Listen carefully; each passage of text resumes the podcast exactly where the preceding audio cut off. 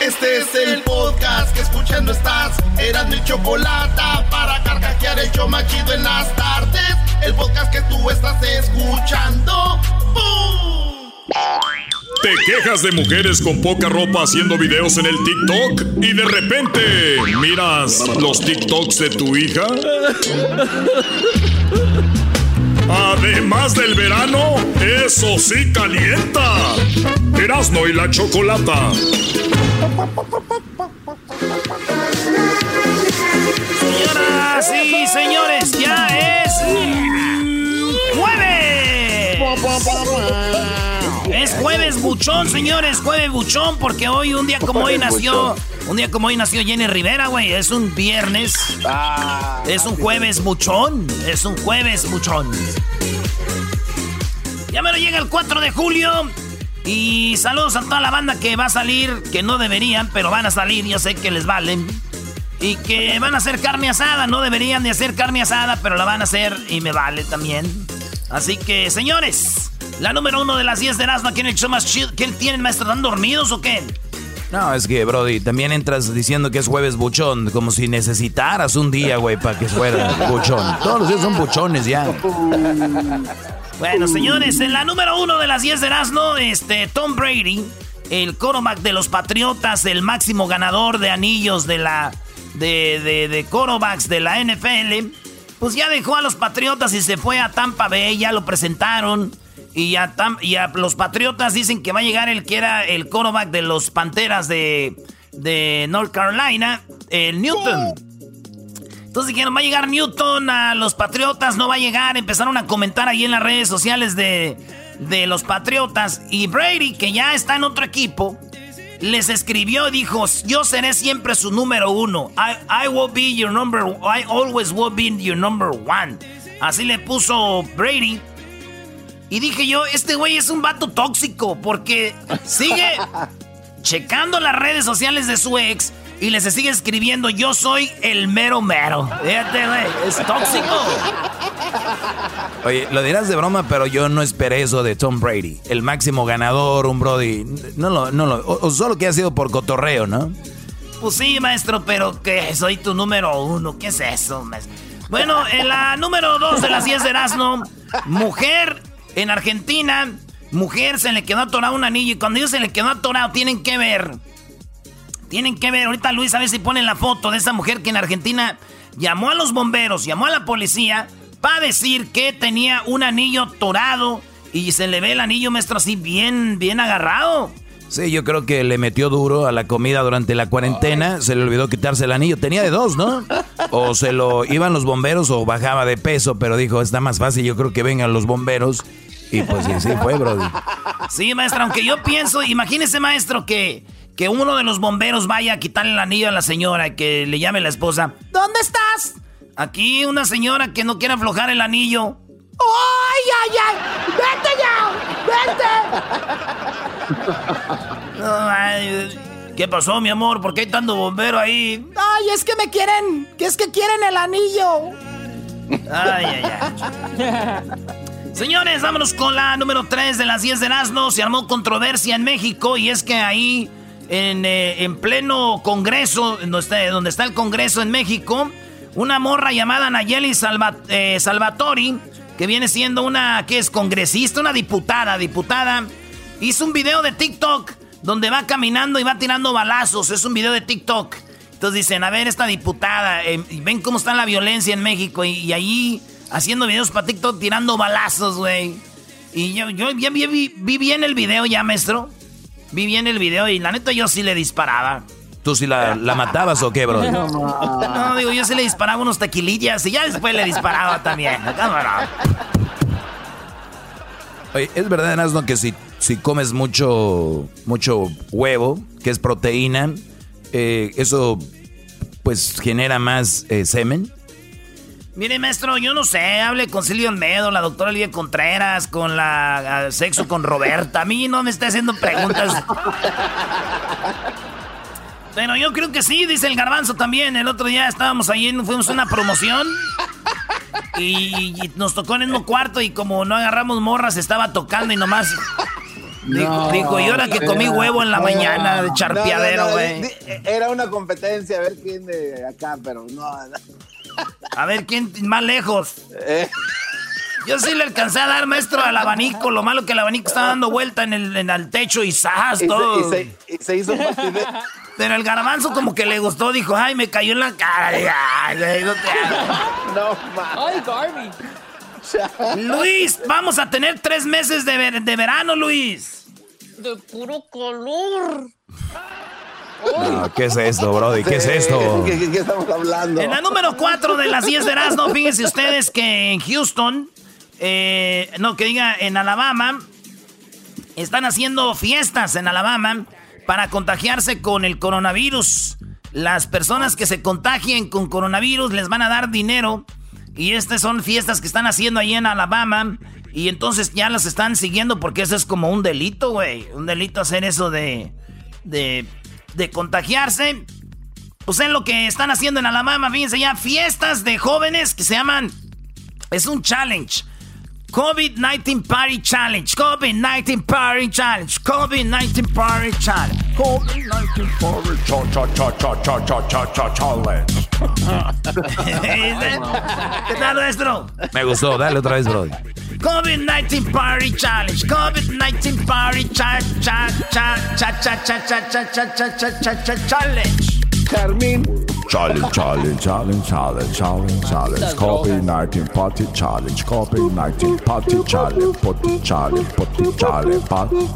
Party challenge, challenge, party challenge. COVID-19 coronavirus, coronavirus. Pa, pa, pa, pa, pa, pa. Ciérrale, ciérrale, ciérrale, ciérrale, ciérrale.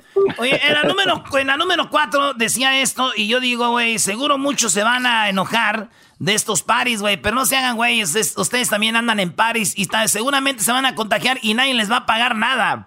Es la diferencia. en la número 5 de las 10 de Erasmus, ustedes sabían que mucha gente de repente dice, ah, yo tengo un iPhone y le voy a poner un case de otra marca o le voy a poner un cargador de otra marca. Pues hasta ahí está chido, pero imagínense que se les descompone y alguien dice, yo te lo, yo te lo deshackeo, güey. Yo te lo desbloqueo y después dicen, ah, yo te le voy a poner un vidrio de otro teléfono y le va a quedar. Y yo te le voy a poner otras funciones a tu teléfono.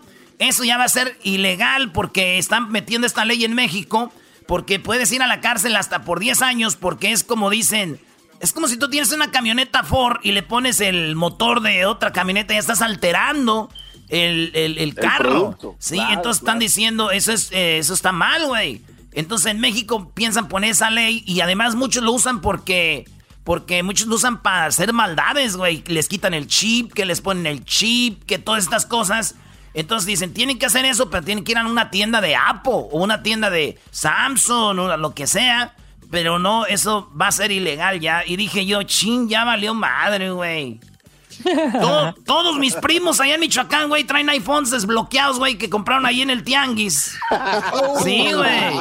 Es más, y no solo eso, güey, todos, todos son iPhone desbloqueados, pero tienen el, el sistema de Android, güey, para que veas qué desmadre traen. iPhone, sistema de Android. Regresamos. COVID-19 Party Challenge, COVID-19 Party Challenge, COVID-19 Party Challenge, COVID-19 Party Challenge. Chido pa' escuchar, este es el podcast que a mí me hace carcajear. Era mi chocolata. Estamos de regreso, señores, con las 10 de Erasmo en el show más chido de las tardes. Estas llegan a usted por las estrellas de NASCAR. Jimmy Johnson, eh, Kyle Bush y el mexicano Daniel Suárez van a competir por la bandera cuadros en la pista histórica de Indianápolis. Adrenalina, pasión y mucha velocidad, lo que promete el Big Machine Hand Sanitizer 400. Únete a la familia. Así es, y no se pierda toda la acción este domingo, 5 de julio, a las 4 de la tarde, hora del este, una del Pacífico por NBC. Ahí va a estar bien machín en NBC las carreras para que se la curen y se viente su chelita. Oye, güey, ¿qué, es algo muy americano? A ver, eh, hamburguesas con una, una Miller Light, ¿no? Yo me imagino así. Unas hamburguesas con unas chelas Miller Light de la, de la de esa blanca, maestro. No, no, no, no, no. Lo más americano sería. Una pata de pavo. Una Budweiser roja, bro. Eso sería más americano. O no, Diablito, una Budweiser roja, ¿no? Sí, la, la, roja o también la Ribbons. la Blue Ribbon. Ah, Blue Ribbon. La Blue Ribbon, ya.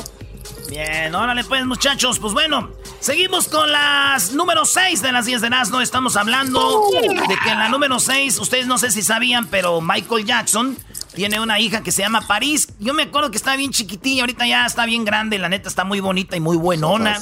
Muy buenona, pero ¿qué creen? Es bisexual y ella es lesbiana y, y le gustan los vatos y ella dice, ¿qué le sorprende pues? A mí me gustan más las mujeres, dice, He tenido relaciones, pero he tenido más novias que novios. O sea, he hecho date más mujeres que vatos. O sea, ella prefiere tortear. ¿Aplaudir? ¿Aplaudir? Aplaudir, que diga, aplaudir. Ah, y este, pues eso es lo que está pasando. ¿Por qué la polémica, maestro, de esta muchacha? Porque la hija de Michael Jackson va a hacer una película donde ella va a hacer el papel de Dios, de, de Jesucristo. Y lo, y lo va a hacer un Jesucristo mujer lesbiana y una monja, una monja va a ser su amante. Entonces, este, ya las organizaciones cristianas, católicas y todo están queriendo bloquear y boicotear la película, pero pues no van a poder y muy pronto va a salir la película de la hija de Michael Jackson en un papel lésbico donde se besa con una monja. Todos están diciendo qué mala onda y le dijeron este, las 10 de Erasmo Investigations. Hablamos con ella, le dijimos, oye, no hagas esto. Imagínate qué es lo que diría tu papá Michael Jackson. Y dijo, pues nada, iba a estar ocupado jugando con los niños. Ah. Yo no sé, no le entendí. Vamos con la número 7 de las 10 de Erasmo. En la número 7 van a cerrar 30 tiendas de Apple en todo Estados Unidos. Sí, por el COVID-19 ya las habían abierto. Las van a volver a cerrar tiendas, 30 tiendas de Apple, tanta tienda, tanta... Pues van a la... Tanta eh, tienda. a ver, Garbanzo, es imposible hablar mal de Arturo. Dilo. Es imposible hablar mal de Arturo. Diablito, di, es imposible hablar mal de Arturo. No, el diablito está haciendo. A ver, este, Edwin, es, eh, di, es imposible hablar mal de Arturo. Es imposible hablar mal de Arturo. Orazlo tres veces rápido. Es imposible hablar mal de Arturo, es imposible hablar mal de Arturo, es imposible hablar mal de Arturo. Mar, ¿por qué dices mar? A ver, Luis, Luis, es imposible hablar mal de Arturo. Es imposible hablar mal de Arturo. Tres veces, rapidito. Es imposible hablar mal de Arturo. Es imposible hablar mal de Arturo. Es imposible hablar mal de Arturo. Ya, güey, a la primera que pierdes. Dele, maestro. Ah, este, es imposible hablar mal de Arturo, es imposible hablar mal de Arturo. Se le enredó en la cabeza. Sí, muy bueno tu challenge, muy viejo el challenge, por cierto, pero ahí está. En la número 7. Entonces decía yo, pues ya, pues ya va a cerrar 30 tiendas. Qué bueno, güey, que me dicen porque, uy, me moría por ir a hacer cola, güey, de dos horas. Para ir a comprar algo de mil dólares que después voy a cambiar en un año, maldita sea. En la número 8 de las 10 de no, hombre. Hombre baila en la, en la, en, la caja de su esposa que ya, ya murió. Esto, esto, pasó allá en Chile, güey. Pero yo, cuando me dijeron eso me imaginé un güey burlándose eh, ahí en el velorio, pero no. Es como un, un ritual que hacen en Chile. En la caja de su esposa está muerta, está en la iglesia. Y él baila como un tipo baile como, como milonga, pero solo, como gaucho, maestro, así como allá. Y empieza a bailar así él solo, como tap. Empieza a bailar y le baila a ella. Pero yo pensé, dije, un güey bailándole a su mujer así muerta, así como disfrutando. No, no más mi tío Roberto, pero ya hay gente más, no creo, güey. y tienes el video de tu tío Roberto. Sí, güey, mi tío Roberto dijo, no, yo no voy a yo no voy a llorar, yo voy a celebrar la vida de ella. Ya traía la otra vieja y, dije, no, tío, espérese. Oye, pues en la número 10 de las 10. Ya voy, ah, no, voy en la 9, güey. No manches. Ay, no. Un hombre. Un hombre va este, con su. No, un, un hombre es Uber. Y encontró a su mujer con su amante. El vato, el vato era Uber y va manejando y, y como dicen, ah, agarró una carrera. Así dicen allá los taxistas nuestros de Monterrey, ¿verdad? Sí, te traemos carrera ahorita. Pues ahí agarró una, una carrerita, se subió. El, el, agarró, dijo, ah, está chido, güey. Pues viene un vato, me acaba de parar aquí. Y el vato que lo paró iba con su esposa, iban al hotel, güey. E iban, iba el, el, el, el chofer de Uber y su esposa iba con otro, los que se subieron. Entonces ya se, se enteró y dijo, oye, este, qué poca madre tienes. La neta, esto pasó en Colombia, en Barranquilla. Y le dijo, ay, padre, de modo. Pues ya me agarraste, ya valió, ¿no? Eso es lo que pasó. Eh, Jamie se llamaba, la mujer engañaba a su esposo desde hacía tiempo y llamaron un Uber para al hotel, pero el chofer de Uber era su esposo. Dije yo, no. Si esta mujer es como la de los del chocolatazo, güey. ¿Has visto el chocolatazo? Que dicen, pues sí, ya me agarraste y qué. Yo imagino yo, güey, que digan, bueno, ya me agarraste, pues. Tú déjanos ahí en el hotel ya que termine, nos vemos en la casa y platicamos, pero ahí les dejé comida a los niños. Nomás la calientas, pero pasas por ellos porque están ahí con tu mamá. Ah, y, vienes por mí en dos horas, porque sí me tocaba pagar el Uber a mí, pero pues si tú ya vienes por mí así no pago. Y vienes, no tienes que este, además, ¿sabes qué? Hay que ser caballeroso, dale agua aquí al muchacho para que se hidrate, porque ahorita le voy a dar una que no se la va a acabar. Lo voy a dejar como hombre que corrió 30 millas. no man. Bueno, este, en la número. ¿En cuál voy ya, güey? Ya no sé. Ya, ya, ya, ya, ya. Ya, ¿verdad? Ya se acabaron, ya, ya. Ah, no, no, todavía no, güey. Ya son las 10. Serán las 2. No, güey, la de Michael Jackson fue la 6. Apple la 7. La del muerto bailando 8. Esta fue la 9. Ahora sí doy por la 10. Ah, es que pensé que la de Arturo era la 10. bueno. Este, cerraron, señores, mala noticia. Se cerraron todos los bares ya en California. En, ah. el condado de Orange eh, parece que no. Pero ya Newsom dijo, se cerraron los bares, se acabó el party, el desmadrecito que traían, carajos. Se les acabó el desmadrecito que traían. Y pues eso es lo que pasó, güey. Ni modo, ya cerraron todo. Y fíjate, yo que soy un borracho, maestro, estoy de acuerdo que lo cierren. Bien, Erasmo, qué bueno, Brody. Pero que, me, pero que me dejen adentro. Eso sí. pero que me dejen adentro. Bravo. Ya regresamos, señores. Se le echó más chido. El podcast de no y Chocolata el más chido para escuchar. El podcast de no y Chocolata, a toda hora y en cualquier lugar. Centroamérica al aire, en Erasmo y Chocolata, con Edwin Román. Y dice... Y toda la noche pasa con Maruca comiendo pupusas, comiendo pupusas, comiendo pupusas, comiendo pupusas, comiendo pupusas, comiendo pupusas, comiendo Bueno, estamos de regreso. Saludos a toda la gente de Centroamérica. Eh, en, alguno, en algunos jueves últimamente hemos hecho este segmento dedicado a la gente de Centroamérica. Hoy tenemos información muy, la verdad, tremenda información de lo que pasó en... ¿Dónde, Edwin? Chocolata tenemos tres notas muy controversiales. Una, alguien que decía que el coronavirus no era un virus o le llamó maricón. No sé, me siento mal de decir esta palabra, Chocolata, le, le llamó maricón al virus. Bueno, a, ver, hay que tener en la palabra que estamos usando maricones, eh, tómelo en contexto, diciendo lo que dijo un hombre sobre el coronavirus. Ok, y luego, Edwin. Y luego tenemos a un presidente que tiene el síndrome de Trump. Ahí les digo cuál es el síndrome chocolata. Y por último, llaman genocida a otro presidente centroamericano.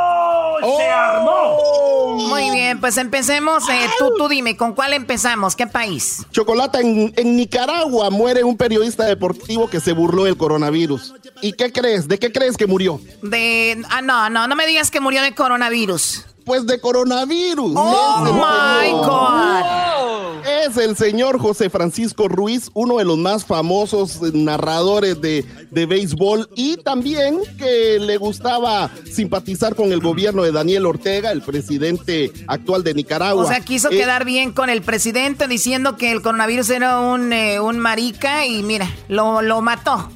Chocolata, en el pasado mes de mayo estaban hablando de esto, de que por qué, por qué cerrar el país si este es un virus mm, mariquita, para qué hacerlo, El- se pueden lavar las manos con, con agua de eucalipto. Aquí está el audio de lo que dijo hace, hace dos meses Chocolata. O sea, hace dos meses, este audio es de lo que dijo hace dos meses este hombre. Ponlo ahí, Erasmo. Ahí está, Choco, ahí te va.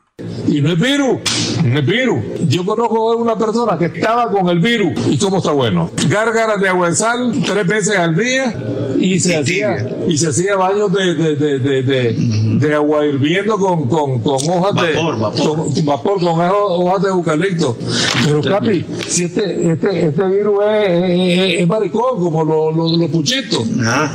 Como los, es maricón como los todos los puchitos son maricones. Como los movimientos. Sí, sí, sí, sí. Mira cómo es de maricón. O sea, el virus maricón lo, le quitó la vida. Ahí está, burlándose del coronavirus. Claro. Y Choco, la- y cuando sí. dijo lo- como los puchitos, puchitos eh, es cuando se refieren a los opositores allá en Nicaragua. Los puchitos son los opositores. Y luego dijo que era tan mariquita que hasta se, con el agua de espuma, con el- la espuma del jabón se moría.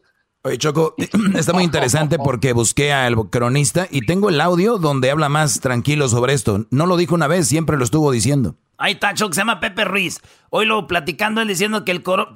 Lo chistoso es que dice que el virus no existe y ya después dice que quitárselo con sal y agua. ¿Qué te vas a quitar? No, que no existe, güey. Ahí está, esto es lo que dijo en paz descanse el señor. Hicieron 500 autopsias y no es virus. No es virus. Y entonces, Capi, yo conozco a una persona que, que estaba con el virus. ¿Y cómo está bueno? Anda bueno ahí, manejando su carro y todo, muerto de la risa. ¿Cómo anda bueno?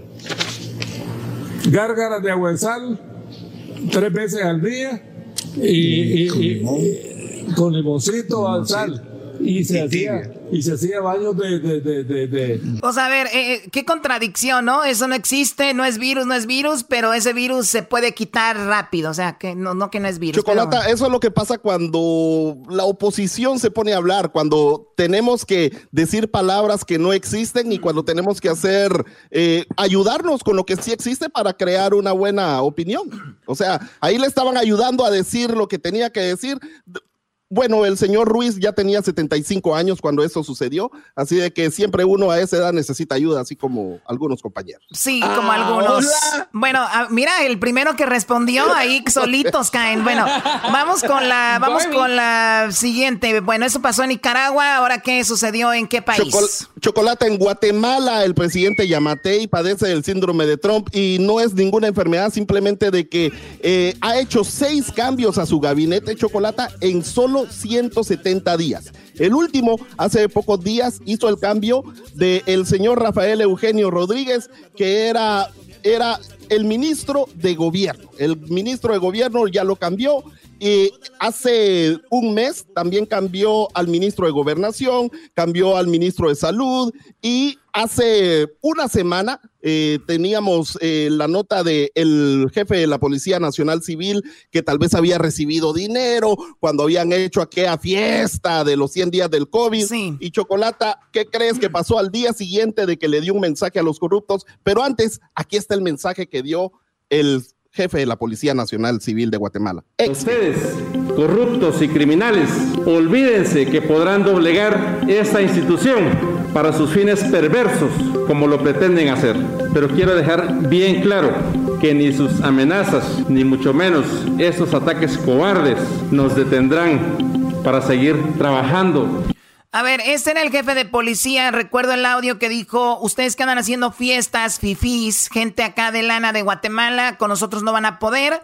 Pero Exacto. parece que esos fifís y gente de lana están respaldados por el el presidente porque corrieron ya al pobre al, mero mero de la policía. Al día siguiente, Chocolata le dieron para abajo. Por eso eh, estamos como estamos. todos sus videos. este audio yo ya lo tenía desde hace dos semanas y por eso es de que lo tuvimos gracias a la producción de Erano y la Chocolata. Oye, qué raro, Choco, que hagan, que digan esto porque supuestamente en México es el país más corrupto, ¿no? En México es lo peor, dicen los que no han salido de ahí de la cuadra, dicen, México es lo peor, no hay otro país más corrupto, somos lo, ningún lugar, solamente salgan en todos lugares, es lo mismo. Este policía quiere ayudar a Guatemala y lo despiden. O sea, eh, eh, lean, vean videos, por favor. Gracias, Doggy. Bueno, vamos ahora con lo que pasó, me imagino, ya en El Salvador, que es el tercer país. ¿Qué está pasando en El Salvador, Edwin?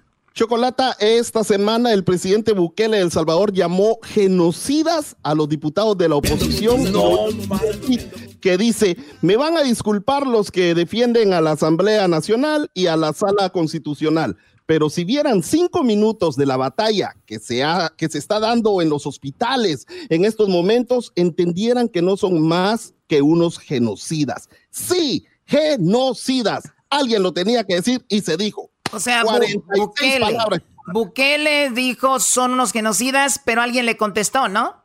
Oh, sí, el diputado Shafik Handal, eh, no sé, esto me confunde chocolate porque ya no sé si estamos hablando de El Salvador o de Arabia Saudita, porque Nayib Bukele, Shafik Handal, o sea, es un diputado jefe de una de las de una de las casillas más grandes de la asamblea y, eso fue lo que le dijo.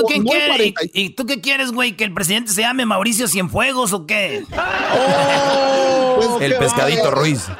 Y, luego en Guatemala tenemos otro italiano, llamate. Bueno, eh, no, no nos vamos a desviar. vamos a ver qué le dijo el diputado a Bukele sobre que si eran genocidas o no. Si el genocida es él, y se lo digo responsablemente y de frente, el genocida es él. ¿Por qué? ¿Quién amontonó la gente en los centros de contención, que se volvieron gente centros de contagio? ¿Quién amontonó la gente en las cuarentenas, que las tuvo un montón de tiempo ahí? Y de ahí salió el mayor, el mayor foco. Hoy se lo dijo también el presidente de la Asociación de Infectología, que ese fue uno de los grandes errores.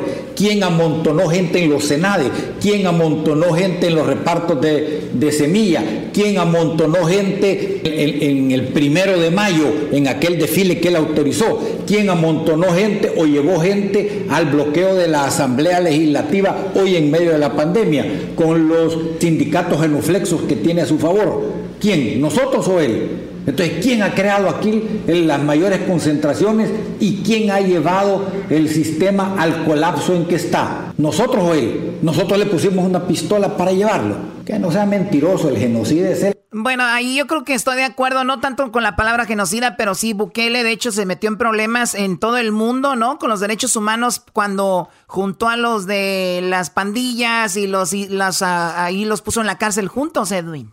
Sí, Chocolata, y prácticamente lo que dice el diputado Shafik tiene razón, pero o sea, recordemos también lo que está haciendo Bukele por el otro lado, el hospital más avanzado de Latinoamérica en la lucha contra el COVID. Así que, Chocolata, se están, se están armando los cuentazos en El Salvador y continúan. Ahorita están tratando de buscar en la ley, Chocolata, para ver si el, el presidente Bukele es un dictador o no.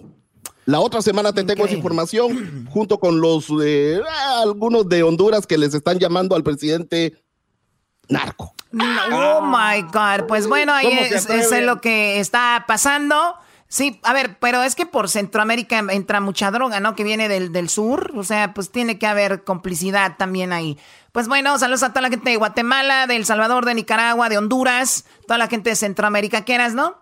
Oye, Choco, yo siempre quise levantarme de la mesa así, así como enojado, tirar una servilleta así, eh, así en, la mesa, así de, lo siento, pero me retiro. Se me quitó el hambre. Siempre he querido hacer eso, Choco, pero ¿sabes qué? ¿Qué? Jamás lo voy a hacer porque a mí, la neta, el hambre nunca me... Tengo, tengo hambre, pero orgullo ni madres. Aquí, que el orgullo... y me despido con esta canción que dice... ¿Qué pasa con Maruca comiendo pupusa, comiendo pupusa, comiendo pupusa, comiendo pupusa, comiendo pupusa, comiendo pupusa, comiendo? Y toda la noche pasa con Maruca comiendo pupusa, comiendo pupusa, comiendo pupusa, comiendo pupusa, comiendo pupusa, comiendo Chido, chido es el podcast de Eras, no hay chocolate. Lo que te estás escuchando, este es el podcast de Choma Chido. Bueno, señores, y llegamos a la conclusión de que sucedió lo que mucha gente esperaba y lo que muchos no querían. La chica eh, Vanessa, que fue buscada por mucho tiempo, pues parece que se sabe qué ha sucedido con ella. Apenas el día de ayer o antier, de la familia de Vanessa Guillén en Houston o por allá en Texas comentaba lo siguiente en una conferencia de prensa. Escuchemos una de los familiares lo que, lo que decía. Porque son una desgracia para la humanidad. Son una desgracia. Mi madre, Gloria Guillén, está en cama con pastillas. Los restos humanos no, no han sido confirmados, pero no, no, no, no pierdo la esperanza en Dios. Mi hermana Vanessa Guillén fue acosada sexualmente en base mientras estaba trabajando. En dos meses no conseguimos respuestas. ¡Dos meses! ¡Dos meses! No han mentido una y otra vez, una y otra vez. Tomaron a mi hermana como si fuera un chiste. Mi hermana no es un chiste. Mi hermano es un ser humano, como nosotros. Mi hermana Vanessa Guillén puso su vida, su vida por el país puso su vida por nosotros. Y miren cómo la trataron. Nomás miren el hashtag I am Vanessa Guillen. A todas esas mujeres y hombres que han sido acusados sexualmente. Nomás miren ese hashtag. Forhead no tiene responsabilidad, no tiene seguridad y no respetan a los demás.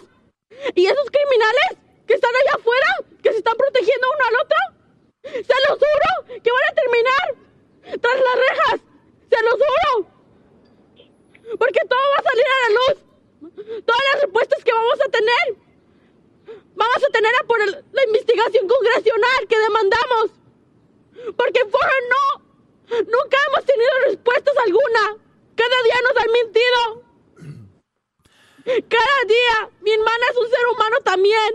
Bueno, escuchamos eh, como yo estaría, como estarían cualquiera de ustedes, molestos, enojados, hablando la hermana de Vanessa Guillén, que pues lo último que hemos eh, sabido es de que parece que ya encontraron los restos de ella, que la persona que le quitó la vida también se quitó la vida, pero bueno, para eso vamos con Francisco Villalobos, que amablemente nos da parte de su tiempo del día de hoy para decirnos lo último. Francisco, buenas tardes, ¿cómo estás? Eh, bienvenido. Francisco. ¿Qué tal, compañeros? ¿Cómo están? Muy buenas tardes. La indignación, la, la frustración que se escucha en la voz de esta, esta familia originaria de Zacatecas, este, que radican en, en Houston desde muy niños, pues, o sea, se muestra en esta conferencia que de prensa que hubo allá en la capital de la Unión Americana, a las afueras del Capitolio, precisamente fueron a buscar apoyo por parte de los congresistas para una investigación en esta, la base militar más grande de la Unión Americana, la base militar del ejército de Fort, en Fort Hood, Texas, a la, arriba de Austin, arriba de la capital de Texas, y que pues básicamente viven en una anarquía total y que los ah, eventos en esta trágica desaparición que fue a partir de desde el 22 de abril que no sabía, no sabía nada de esta soldada mexicana de 20, 19 años de edad y que este, desapareció dejando sus llaves, su identificación, su carro de esta base militar, pues no tenía sentido. La familia buscó este, respuestas por parte de del comando de esta base, recibiendo burlas, recibiendo este, mentiras, recibiendo este, ahora sí que este, todo menos la información de esta, de esta, de esta soldado. Y pues, o sea, literalmente en menos de 24 horas después de los hallazgos de restos que se presumen, se presumen que son de, son de Vanessa, aunque oficialmente todavía no han sido identificados por las muestras de ADN, pero que, según mis fuentes que tengo en la base, eh, uno de los tres sospechosos arrestados les dije, le, dieron paradero a, lo, a la ubicación de estos presuntos restos, por lo cual es casi un, casi es un hecho de que son los restos de Vanessa Guillén, bueno, pues a 12 horas de, esos, de esa situación que pasó antier, pues se quita la vida el supervisor inmediato de Vanessa Guillén, un sargento afroamericano que según el abogado, la abogada de esta, de esta soldado, eh, la acosaba sexualmente la torturaba en cuestiones de, este, verbalmente también, ah, se plantó en plena regadera mientras Vanessa se bañaba, por ejemplo, para verla bañarse sin darle ninguna explicación y que lo que lo que da más coraje, lo que más calienta esta situación es de que la hermana, la que acabamos de escuchar, le había preguntado directamente a este sargento que si sabía lo que había pasado con Vanessa y este se rió en la cara de esta de esta mujer diciendo que no sabía nada y prácticamente ridiculizando el hecho que lo cuestionaban. Pues este cobarde se quita la vida, arrestan también a la exesposa de este sargento también, es arrestada, no sé que no nos han definido cuál es la el vínculo de esta situación, por qué arrestan a la esposa, a la exesposa, quiero decir, de ese sargento, y también hay otro soldado que está arrestado por esto que está convirtiendo en un verdadero escándalo en una base militar que al principio no habían tomado atención de este tema, de esta familia inmigrante mexicana, y que hoy pues está recibiendo la peor de las noticias, el hecho de que su ser querido ha fallecido. Oye, la verdad que ahora entiendo, ahorita que explicas ya todo esto, Francisco, por qué el dolor y la desesperación de esta chica cuando dijo recibimos burlas. Yo decía, ¿por qué dice esto? Entonces, ella habló con este hombre, que es el presunto hasta ahorita, asesino de su hermana, y este nada más se rió. Entonces, estamos viendo que uno de los supervisores que tienen alto mando estaba de una manera siendo protegido o él lo había cubierto muy bien. Ahora, la otra parte de la esposa, vamos a imaginarnos que la esposa se dio cuenta y le dijo, no quiero saber nada de esa mujer, desaparecela o algo así, si es que tenían algo. Y lo del otro policía o el otro soldado, me imagino, también tenía algo que ver. Pero eso es, en resumen, después de dos meses, lo que ha pasado con esto. Ahora, me imagino que después de esto, Francisco, se va a abrir, se van a abrir muchos casos en, en esta y otras bases. En esta la búsqueda del cuerpo de Vanessa también apareció otro cuerpo de otro soldado que lleva ya llevaba todavía más tiempo este perdido él, también hispano, que también esta base, o sea que es una base inmensa, es una base que tiene más o menos cinco hectáreas de, de este de, tamaño, o sea, es, inmensamente grande, parece una mini ciudad, y que repito, o sea, ese tipo de, de situaciones en las cuales que este soldado no quería acusar formalmente a su sargento porque sabe precisamente esta cultura machista que existe en esta base, tenía miedo a las represalias, pero si él le había dicho, Vanessa, según lo que dice su hermana, su abogada, le había dicho a su hermana, le había dicho a su mamá, le había dicho a los compañeros también ahí de la base que lo que estaba pasando con ese supervisor y que este la razón por qué no fue directamente con el general de la base informar de lo que pasaba es por miedo a las represalias y lo que también este, queda muy, muy claro es el hecho de que el Congreso de Estados Unidos tiene que ir a investigar qué es lo que pasa en esta base, porque insisto, es la más grande de este país, de que ese incidente no es aislado, que ya tuvimos el caso de este otro soldado que había desaparecido, y si no hubiera sido por la atención mediática que atrajo el caso de Vanessa Guillén desde que Salma Hayek le incluyó en sus redes sociales y que compartió la foto de ella, atrayendo las atenciones de todos nosotros que estamos sobre el caso, pues Vanessa Guillén hubiera sido otra estadística más de otro Oye, y, un aplauso, un aplauso a Salma Hayek, Choco, porque ella sí, Salma Hayek no tiene doble, no, doble moral, ¿no? Porque muchos paisanos, mucha raza, con lo de lo de los afroamericanos marcharon y levantaron la voz, estaban muy bravos, pero cuando pasa algo con los latinos, muy calladitos. Alma Hayek, la única que era congruente, y dijo, no voy a seguir, yo voy a postear esta foto todos los días en mis stories, todos los días, hasta que aparezca Vanessa. Ahora, en resumen, entonces, el, Vanessa, posiblemente Vanessa, eh, se encontró sin vida y todo porque Aaron Robinson, Aaron Robinson es de sargento la acosaba y parece que fue quien le quitó la vida. Cuando se enteran dónde está, el Brody también se suicida, como dijo aquí él, pues cobardemente. Esa es cuando Recibió la orden de cuando recibió la orden de arresto en su contra, se enteró este, que arrestaron a los otros dos, a la ex esposa y a este soldado. Él este, tomó, él salió de la, a pie de la base, sabiendo lo que iba a pasar, se llevó su arma y se, y se suicidó este, cobardemente en lugar de enfrentar las responsabilidades cuando ni siquiera tenía formalmente algún tipo de acusación. Tenía el orden de arresto porque era sospechoso, pero no se habían presentado cargos formales en su contra todavía. Y obviamente digo, para que haya una orden de arresto es porque tenían evidencia ya contundente al respecto. Y repito, esta, este, el hallazgo de este cuerpo es por, por la información, no me queda claro si fue la ex esposa o el otro soldado arrestado, de quién proporcionó la ubicación de dónde estaban los restos de Vanessa Guillén, y este y es por eso que se pudo lograr encontrar el paradero del mismo, ¿no? Entonces, Uy, lamentable. Este, triste, la, triste desenlace, pero por lo menos ya la familia, si es que se identifica ya de manera oficial, pues este, pues ya tendrá una manera de, de poder, este, ¿cómo se llama? Pues enterrar estos restos, que probablemente será en la ciudad de Houston, Texas, en cuanto se dé esta identificación de manera oficial, ¿no? Muy bien, te agradecemos Francisco Villalobos por esta información siempre tan profesional. Muchísimas gracias y hasta pronto, Francisco. Al contrario, gracias por la invitación. conmigo. Un abrazo. Aquí tienen su corresponsal. Un abrazo. Un abrazo. Bueno, eh, pues terminamos con estas últimas palabras de la hermana donde estaba muy molesta. Regresamos. Es el podcast que estás escuchando, el show de Gano y Chocolate, el podcast de El Chocachito todas las tardes. Bueno, estamos de regreso aquí en el show de y la Chocolata. Oigan, tremendo, tremendo lo que sucedió con Vanessa Guillén. Imagínense ustedes, descuartizada con un machete, enterrada y cubierta con cemento. Es lo último que se sabe de la chica que desapareció ya por dos meses y que finalmente se sabe de lo que sucedió con ella. Y ahora sabemos que es oficial porque habló su abogada. Entonces ya con eso tenemos de que es oficial.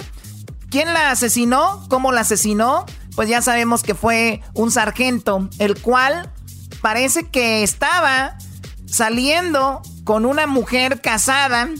Y entonces Vanessa supo de esto y dijo que iba Vanessa a hablar de esto con los superiores. Él dijo, no me vas a arruinar mi carrera militar, Vanessa. Así que, bueno, ahorita nos dice cómo le quitó la vida. Cómo fue que terminó enterrándola con cemento y cómo la mujer le ayudó, la amante de este hombre, a hacer todo esto. También tenemos que... Tenemos el Instagram, Choco. Tengo ya el Instagram de la morra esta de la asesina. Pues eh, se puede decir que también es asesina, le ayudó al vato. La eh, colaboradora. Que se llama Cecily. ¿Cómo se dice Luis en inglés? ¿Tú qué sabes? Cecily Aguilar. Cecily Aguilar, Choco. Fíjate, el día que mataron a Vanessa, ella puso un post. Y fíjate lo que decía. The most dangerous woman all off and the one who refuses to rely on you to save because her never does. Algo así. Oye, qué, qué, bonito inglés. What? Choco. a ver, Diablito, ayúdame. ¿Qué fue lo que dijo esta, a esta mujer que estuvo en el asesinato de Vanessa? A ver. Eh, ¿Sabes qué? No tengo el. el, el Aquí está Choco. the most dangerous woman of all is the one who refuses to rely on your and you to save her because was never a damsel in distress. O sea que la mujer más peligrosa es aquella que se reniega, ¿no? A, pues, a no sé qué, de lo otro que dijo el Erasmo también. Ok, bueno, este, a ver, vamos a dejar, eh, les pido que dejemos ahorita un poquito el jugueteo, esto es algo muy serio, vamos a escuchar a la mamá de Vanessa, esto que vamos a escuchar ahorita fue días antes, porque ahorita les vamos a dar dónde la enterraron, qué día la enterraron, cómo la descuartizaron con un machete, cómo trataron de prenderle fuego. Ahorita les digo eso, pero primero escuchemos a la mamá cuando no sabía de todo esto. Escuchemos a la madre implorando ayuda cuando fue la última vez que vio a su hija. La última vez que la miré fue el 19 de abril, que era un domingo, a las 10 y media de la noche. 19 de abril fue la última vez que la vio y el día 22 fue, cuando dicen que pasó esto. 19, 20, 21, 22.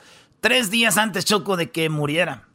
Y bueno, el último lugar donde estuvo no había cámaras, dice la mamá, doña Gloria, que tiene sentido. ¿Cómo es que no había cámaras? En, en, en, un área militar hay cámaras por todos lados. Entonces dijeron, ah, no, aquí no había cámaras. Donde precisamente le dio con un martillo y le quitó la vida. Esto es lo que dice la señora.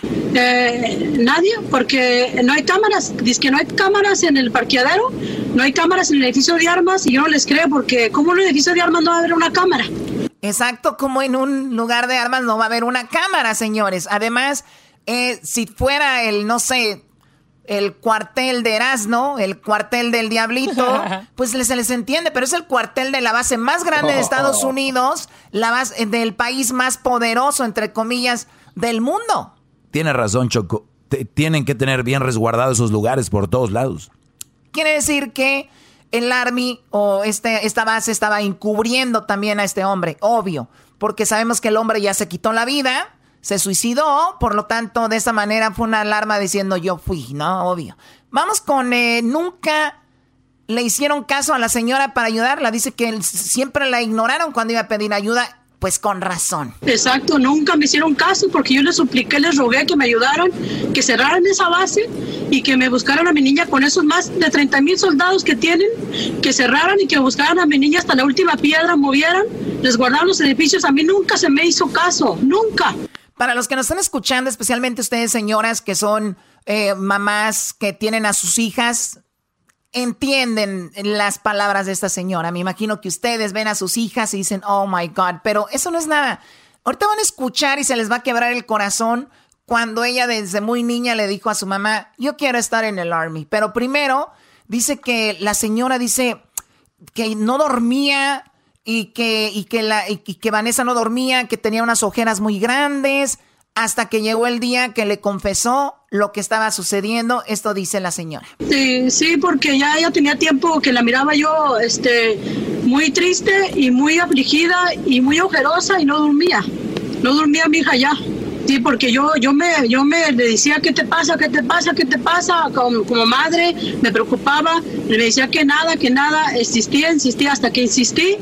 Y ella en febrero de este año, en febrero 8, que era un sábado, me senté con ella y le dije, vamos a hablar, ahora sí, me vas a decir qué te pasa, porque ya me tienes, que ya no duermo, yo estoy pensando día y noche en ti. Dijo, ok, mami, vamos a hablar, pero no te vas a alterar y no te vas a preocupar porque estás mala y, tengo miedo que te pase algo. Y dije, no, mija, dime, yo te escucho. Dijo, mami, ok, te este, voy a decir. Dijo, estoy haciendo cosas sexualmente por un sargento. Y le dije, no, mija, ¿por qué? Dice, sí, mami. Dice, es que es imposible denunciar a ese miserable porque no te van a creer ya muchas lo hicieron, no les creyeron, se ríen en su cara, que no es cierto y las acosan. Entonces yo quiero saber si eso es, si eso es cierto. ¿Qué fue lo que pasó allí? ¿Qué fue lo que pasó el 22 de abril? Yo estoy muy desesperada, Jorge, ya angustiada porque ¿qué le hicieron a mi niña? Yo quiero a mi niña de regreso porque yo ya no duermo. Esa niña es mi vida y es mi ángel. O sea, la señora finalmente le confesó a Vanessa. Esa le dijo, sí, la verdad me están acosando, pero no me van a hacer caso. Hay, chicas que ya han eh, denunciado esto y no les hacen caso, entonces por eso, ¿no? Y la señora, pues la podemos escuchar, dice que le preguntaron que si ella sabía, o sea, le dijeron, ok, te están acosando, pero ¿quién fue? ¿Te dieron nombres? Y dijo ella que no, pero que ella quiso arreglar el problema a la señora. Ah, ah, no me dijo el nombre porque nunca me quiso decir el nombre porque dice que como yo soy muy impulsiva, yo le dije, dame el nombre, yo voy hasta la base y denuncio a ese miserable, dame el nombre o lo denuncio acá afuera. Dijo, mami, las leyes militares son muy diferentes a las leyes de acá, ellos tienen sus propias jurisdicciones. Dije, a mí no me importa, Eres, eres tú, eres tú, eres una vida, eres tu respeto, te, te, mereces el respeto como soldada. Si yo sé, mami, pero no te crees, no, no, no vayas, no vayas, yo voy a arreglar las cosas, yo voy a acomodarme sola porque yo siempre, siempre me he defendido. Le dije, no, no, mija, tienes que denunciar y tienes que decirme el nombre. No, no, mami, no te preocupes, tómate tu pastilla, yo voy a estar bien, reza por mí. Así me dijo esa vez, oiga, así me dijo y y dije yo, no, yo tengo que hacer algo. Dijo, no, mami, por el amor de Dios, contrólate y vamos a arreglar esto. Yo lo voy a arreglar. Vamos a tratar de tranquilizarnos, yo lo voy a... Pero mire, mire después de todo esto, mire lo que ha pasado. ¿Dónde está mi niña? Bueno, ahí está la señora, le dijo que pues quería arreglarlo ella, dijo, no, no, no, así vamos a mantenerlo por lo pronto, ya para desaparecerla, eh, dijo la señora, para que la hayan desaparecido a mi hija, ella ya presentía algo. Dice, tuvo que haber algo más que un acoso. O sea, algo más que un acoso. Tuvo que haber otra cosa. Ya sabemos ahora, pues, qué pasó. Ahorita les vamos a decir lo que pasó con cómo es que la, pues, lo del machete, lo del, lo del cemento para enterrarla. Su abogada habla del, del celular, lo de las fotos, pero ahorita les cuento eso. Aquí entonces dice que algo más había en esa base. Sí, que está vinculado eso y se me hace que ¿qué miró la niña aparte de que la acosaran? ¿Qué miró para desaparecerla? Porque un acoso sexual llegará tanto a desaparecer una niña. Eso no, yo no, no, no me viene a mí a mi mente. ¿Qué, ¿Qué más está pasando ahí? ¿Por qué se desapareció mi hija del edificio de armas? ¿Dónde está? ¿Dónde me la llevaron? Es lo que estoy peleando ahorita, que se me investigue, pero no ellos, porque ellos, ellos son los mismos. ¿Cómo voy a creerles a unas personas de adentro? No les creo nada. Exacto, no, los que investigan son los mismos. Pero bueno, me decían, eh, dice que no le decía nada, no le daba ni un nombre, no le, pues no la pelaban, como decimos vulgarmente. A mí, eh, a mí nada. A mí yo hablado con ellos tres veces, lo mismo, vamos, estamos investigando, señora. Yo les di un nombre. Hace tres semanas que les di un nombre que la amiga de mi Vanessa le confesó a ella el nombre de ese miserable, de uno de ellos. Yo se los di, no han hecho nada con ese miserable, no lo han bajado, no le han quitado teléfono. Eso téngalo por seguro que es la verdad. Entonces yo pido justicia para mi hija. O sea que ya ellos ya le habían dado un nombre y ella pidió que lo investigaran y no hicieron nada. Bueno, dice, ayudó eh, le preguntaron sobre lo de Salma Hayek, que qué padre es Salma Hayek si es más congruente que muchos radioescuchas que tenemos y mucha gente que nos escucha y mucha gente en general que peleaban por una causa, pero luego se olvidan de otras causas, ¿no? Entonces, eh, pues Salma Hayek apoyó lo de las marchas, los afroamericanos, pero también apoyó un caso de una chica latina y dijo, yo voy a seguir posteando esta foto en mis stories de Instagram hasta que aparezca Vanessa. Lamentablemente apareció de la manera que no queríamos, pero le preguntaron sobre eso y esto es lo que ella comenta también. Ah, pues, pues sí, un poquito, un poquito sí, sí pusieron más atención, pero como son leyes militares de ellos mismos, hacen cosas y ahí se queda todo. No, es que ya no. Hacen, ellos hacen, desaparecen, porque hay muchos desaparecidos aparte de mi hija, ¿verdad? Hay muchos desaparecidos. Pero a mí lo que me interesa es mi hija, yo voy a mi hija. ¿Qué pasó con mi niña? Quiero que me la digan y que me la digan viva. Yo, mi hija, no entró muerta, porque yo no la acepto muerta, yo la quiero viva, ya les dije yo. Me la entregan viva, viva la quiero y entró viva y viva la quiero, porque no soportaría que mi hija le va a pasar algo malo. Me moriría del dolor, porque mis hijos saben lo que amo a esa niña.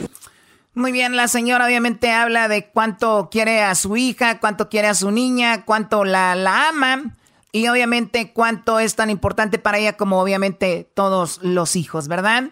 Eh, bueno, desde niña quería ser soldado. Oye, Choco, este audio está muy, a mí se me hace muy fuerte porque yo creo que, creo que 99% de los que nos escuchan no quisieran que su hijo o su hija se fuera al army porque no es más, más allá de las guerras, más allá de todo eso, eh, son, pasan cosas en las, en las, eh, pues en estos lugares. En las bases, en, las bases militares. Y no solo de hombres a mujeres, ¿eh? de hombres a hombres, de mujeres a hombres, de todo hay ahí, y, y viven en su mundo, o sea, es un mundo donde, imagínate, eres soldado y que de repente te acosen y digas tú, te voy a demandar y todos van a empezar ahí, no, güey, eres un soldado, vas a empezar con tus, ¿no? Tus luisadas, pues no. ¿Cómo que Luisadas? ¿Qué, qué, qué, Luisa. A ver, vamos a escuchar a la señora cómo dice que su hija desde niño quería defender a este país. A los, al presidente y al gobernador que me hagan caso en lo que digo yo, por el amor de Dios, que me ayuden a investigar ellos acá dentro de la base qué es lo que pasó, qué, es lo que pasó y que agarren el culpable y me tengan a mi niña. Yo le estoy pidiendo desde hace un mes, más de mes, que por el amor de Dios me ayuden, porque esto es demasiado. Ya muchos jóvenes ya no se están escribiendo escribir en el militar, ya muchas madres me contactaron. ¿Qué piensan de una base militar? ¿Qué voy a decirles yo? Lo peor, lo peor para mí es una base militar. Contra mi niña, ya dos meses casi, que desapareció. Que me ayuden a investigar y a, llegar al, al, culpable y que me entreguen a mi niña. A mí yo estoy pidiendo por mi niña, que me la entreguen viva y sana, porque mi hija entró por su país, por su patria, a defenderla, porque desde los 10 años ella decía, mami, yo voy a ir, yo voy a ir al militar, no, mi hija, no digas eso, mami, yo voy a ir, si llegó a la high school, mami, me escribí, Me dolió tanto en el corazón y dije, no, mija, yo no quería que fueras, porque yo ya sentía el dolor que iba a pasar. Digo, mami, yo voy por mi país, por mi patria y la defenderé. Si hay guerra, yo iré. Dios mío, yo lloré tanto ese día. Y mire, mire mi niña, ahora que nos necesita, debemos ayudarla porque ella se metió por su país y por su patria. Que eso tiene el presidente y el gobernador, que es una madre suplicando porque le entreguen a su niña. Bueno, hasta ahí la señora buscaba justicia. Wow, no manches, qué feo. Qué, audio, ¿no? Imagínate, le dijo desde los 10, mami, yo voy a ser soldado. No, mija, no digas eso. Hasta lloró la señora. Llega a high school y dice, mamá, ya me inscribí, ya soy inscrita en lo que es el Army. Mira, voy, voy al Army y mira lo que, lo que sucedió. Oye, Choco, eh, ahorita yo sé que tienes de, de cómo la, le quitaron la vida y por qué. Pero antes sí quiero decirte de que, de que creo yo que Vanessa andaba con este Brody que le quitó la vida.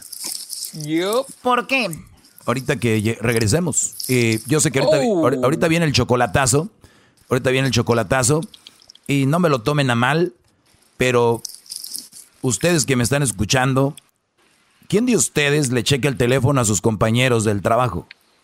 No, pues yo solamente el Erasmo, pero es que él es que, yo tengo unas fotos guardadas chidas de unas morras que me mandan y este güey a veces las ve. Ya le di, ya le di el password. Le dije, ay, chécalas, güey. No, eso es en serio, Choco. Bueno, tiene razón, porque todo, eh, todo empezó supuestamente de ahí.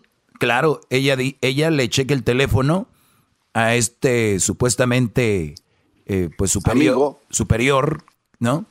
Y es cuando ella le dice, ah, mira lo que acabo de ver. Regresamos, ahorita regresamos con más de eso aquí en el hecho de la chocolate. Viene el chocolatazo terminando y luego vamos con cómo es que le quitan la vida, cómo empezó todo. Todo empezó como dicen, unas fotos, un celular y lo dice la abogada. O sea, no es como algo que estamos inventando aquí, lo dice la abogada de ella. Ya regresamos. El podcast de no hecho Chocolata.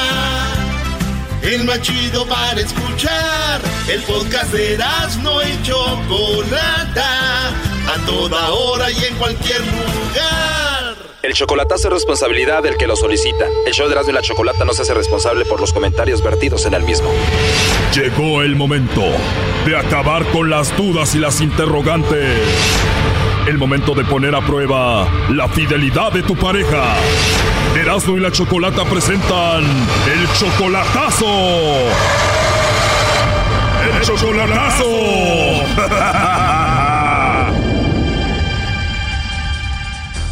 Bueno, nos vamos con el chocolatazo a Tamaulipas. Tenemos a Salvador, le va a hacer el chocolatazo a Juana. Ella viene siendo su novia desde hace cinco meses solamente por Facebook, ¿verdad, Salvador? Sí, sí, sí, chocolata. Ok, pero a pesar de que apenas van cinco meses, ustedes han hecho una buena conexión. Tú sientes que la amas, ella dice que te ama a ti también. Exactamente, exactamente, chocolata. Y la ha apoyado monetariamente y, materialmente. O sea, no la conoces en persona, apenas cinco meses y tú ya la apoyas económicamente y materialmente. ¿Cómo es eso? Eh, pues le regalé una estufa y una recámara y un teléfono, tú sabes, sus necesidades. ¿Tú le regalaste esto porque la amas? Podría decir que sí. ¿Tú sí le eres fiel a ella y la amas? Pues sí, pero ella ya sabe la duda del hombre y, la mujer, no porque dude de ella, pero sí quiero estar seguro que, que mama y que está, está conmigo, ¿me entiendes? Totalmente. ¿Quieres hacer esto para ver si vale la pena seguir con esto o no, verdad? Exactamente, Chocolate. ¿Cuándo piensas conocerla en persona, estar junto con ella? Pues este año, porque sí te digo una cosa, porque su última pareja le habló por teléfono y ella dice que lo bloqueó. Entonces lo tiene en, Instagram, lo tiene, lo tenía en Facebook. Entonces eso me, me queda una duda, una, una, una espina, ¿me entiendes? O sea que ella tenía a su ex en el Facebook, en el Instagram y le llamaba y ella según te dice que ya lo bloqueó y tú tienes eso en mente. ¿Cómo se llama ese hombre? Oh, ¿Cómo se llama? José Luis Fernández, algo así. José Luis Fernández, algo así. Ya valió con los exes, seguramente ahí lo tiene. Tú cállate, Doggy. Bueno, Salvador, vamos a llamarle a ver si te manda los chocolates a ti o al tal José Luis Hernández a su ex, a ver qué sucede. Bueno. Hola, con Juana, por favor. Sí, ella habla, dígame. Hola, Juana. Bueno, mira, mi nombre es Carla, te llamo de una compañía de chocolates. Es algo muy simple. Nosotros tenemos una promoción, estamos dando a conocer unos chocolates muy ricos, la verdad, y la idea es que la gente los pruebe y los conozca. Nosotros se los enviamos totalmente gratis. ¿Alguna persona especial que tú tengas? ¿Tú tienes a alguien especial? No, pues no, ahorita no, no, gracias. No tienes a nadie, a nadie especial. No. Puede ser algún amigo, compañero del trabajo, de la escuela, se los podemos enviar a donde tú quieras.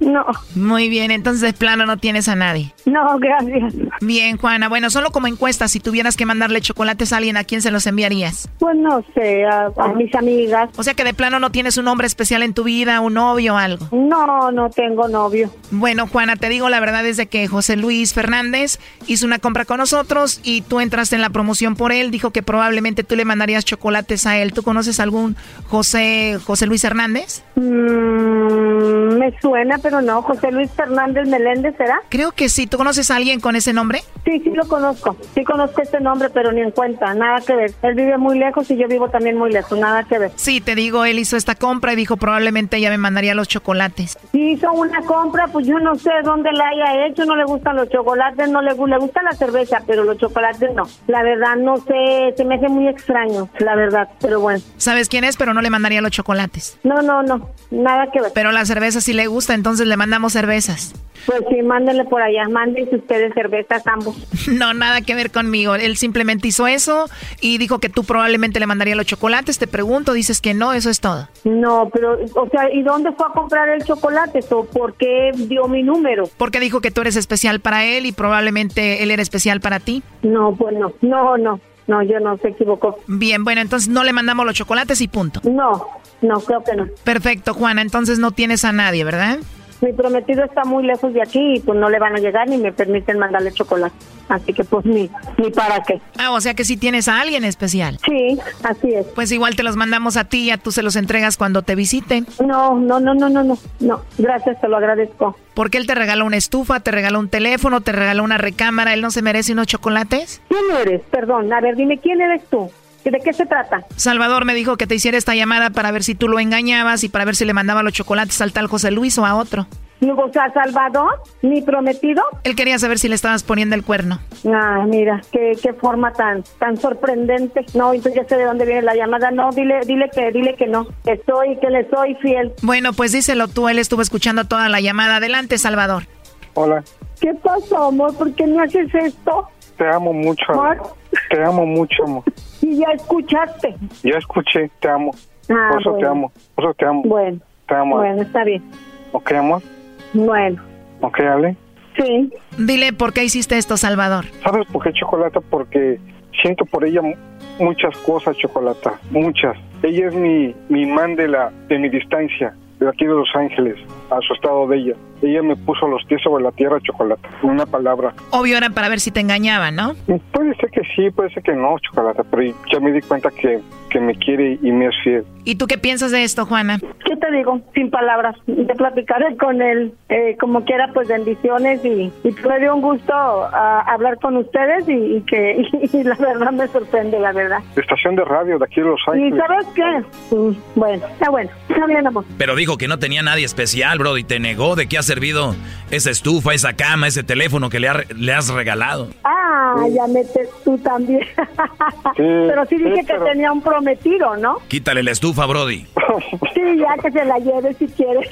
No, no, Que le eche leña al fogón como antes. no la quiero, no la quiero. Que la, que la done mejor allá a las personas de, de, de bajos recursos, mejor, bro. Además, esa estufa ya, ¿para qué la quieres, Brody? La de tener toda manchada. Estas mujeres no limpian ahora bien. Oh, caramba, te estás equivocando. No es, no Soy es, maestra de repostería, de alta repostería, ¿eh? es muy limpia Te ella, es muy limpia. Es muy limpia. Doggy, ya cállate. No ha de saber cómo hacer las mantecadas. Muy sencillo. Sí, con nuez, sabor naranja mantequilla. Oye, pero le dije que no limpiaba bien, ¿no? Que qué se le ponía. No, pues no, no, no, no, pero va implícito. Al, te- al ser una persona que está dentro de la cocina, obviamente tienes que ser limpia. Mejor que ya tire la estufa, Brody. Está bueno. Y le compraste una cama ancha, Brody. ¿Para qué quiere eso? Ella nomás ocupa de uno. Otro Brody está ahí. Pues sí, bro, pues sí, ese, ese- ese es mi gran problema, bro. Me, me- me- verdad que sí, es, es- es mi, es mi gran problema ese y ya me quiero mejor con ella mejor. lo más rápido posible, porque si no, otro vato ganó, se va a ganar ahí, no manches, güey. Tus hijos te dicen que ya te vayas porque si no alguien más te la va a ganar, qué bárbaros. Y luego no tiene nada que hacer. No, te equivocas tú, te equivocas, yo no soy así, perdóname, yo trabajo. Y todo el tiempo he trabajado, ¿oíste? Mi madre jamás hubiera recibido regalos de un hombre que no conoce en persona. Cinco meses solamente por internet, qué bárbaro. No. Bueno, ya no le hagas caso, pues ahí estuvo el chocolatazo. Cuídense y mucha suerte, éxito. Ah, bueno, no, pues yo soy más brava. Dale, mucho gusto. Esto fue el chocolatazo. ¿Y tú te vas a quedar con la duda? Márcanos 1 triple 874 2656. 1 triple 874 2656. Erasno y la chocolata. Este es el podcast que escuchando estás. Eran mi chocolate para carcajear el yo machido en las tardes. El podcast que tú estás escuchando. Bueno, eh, estamos de regreso. Lamentablemente encontraron a Vanessa Guillén, pues asesinada de una manera brutal. Ahorita te damos los detalles, cómo es que con un machete, cómo la enterraron, la taparon con cemento y por qué empezó todo. Para los que se perdieron hace ratito, aquí tenemos un resumen de cómo es que llegamos a esta conversación. La mamá, la mamá de Vanessa, perdón, explica cuándo fue la última vez que la vio. La última vez que la miré fue el 19 de abril, que era un domingo, a las 10 y media de la noche. El domingo eh, 22 de abril la vio por última vez. Dice que finalmente le confesó lo que le estaba pasando a Vanessa. En febrero de este año, en febrero 8, dijo, ok, mami, vamos a hablar, pero no te vas a enterar y no te vas a preocupar porque estás mala y, tengo miedo que te pase algo. Y yo, no, mija, dime, yo te escucho. Dijo, mami, dijo, estoy haciendo cosas solamente por un sargento. Y le dije, no, mija, ¿por qué? Dice, sí, mami. Ya le decía que estaba siendo acosada y bueno, dice que ella les dio el nombre porque una amiga le dio el nombre de quién era. Yo les di un nombre. Hace tres semanas que les di un nombre que la amiga de mi Vanessa le confesó a ella el nombre de ese miserable, de uno de ellos. Yo se los di. No han hecho nada con ese miserable, no lo han bajado. Y bueno, dice que ella desde niña quería defender a Estados Unidos, desde niña quería ser un soldado que defendiera el país y mira lo que terminó todo. Que me la entierren viva y sana, porque mi hija entró por su país, por su patria, a defenderla, porque desde los 10 años ella decía, mami, yo voy a ir, yo voy a ir al militar. no, mi hija, no digas eso. Mami, yo voy a ir. Si llegó a la high school, mami, me escribí. Me dolió tanto en el corazón y dije, no, mi hija, yo no quería que fueras, porque yo sentía el dolor que iba a pasar. Digo, mami, yo voy por mi país, por mi patria y la defenderé. Si hay guerra, yo iré. Bueno, un resumen de lo que hablamos hace rato, pero vamos con la abogada. La, abogada de plano dice todo el caso, cómo se dio la abogada de Vanessa Guillén, que en paz descanse. Y bueno, de esta familia que debe estar pasando por algo muy difícil. Eh, bueno, el investigador comenta cómo es que la encontraron, uno de los investigadores. Estos son los hombres que la encontraron. ¿A cuánto de ahí eras, no? 30 millas, Choco. A 30 millas de la base encontraron su cuerpo enterrado. enterrado está en el cuerpo de, esta morra. Y esto es lo que dicen los investigadores de, este caso.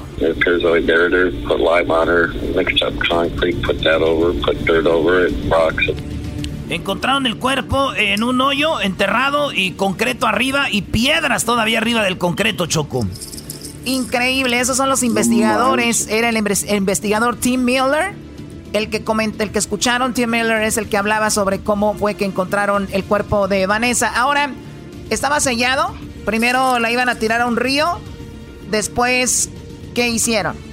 Tenemos la abogada, esto es lo que dice la abogada de, de esta morra. Eh, y, pues ya, eh, así acabó la vida de, de, esa muchacha. Todo empezó, dice que ella vio el celular de... ¿Cómo se llama el vato este, güey? El asesino, tú, Garbanzo. Se llama Aaron Robinson. Robinson. Oye, otra vez más, Choco, el, el, el, Luis ganándole al garbanzo en la partida, ¿eh? Yo creo que aquí se empiezan a marcar estos. Esto, cómo se está, se está armando, ¿eh? Tu cojos está muy lento. Bueno, hay, hay, que tomar vitaminas, garbanzo, porque tú y John Biden se ven muy, muy, muy lentos. sí, Choco, ando, muy guapo, la verdad. Bueno, Luis, se llama entonces Aaron.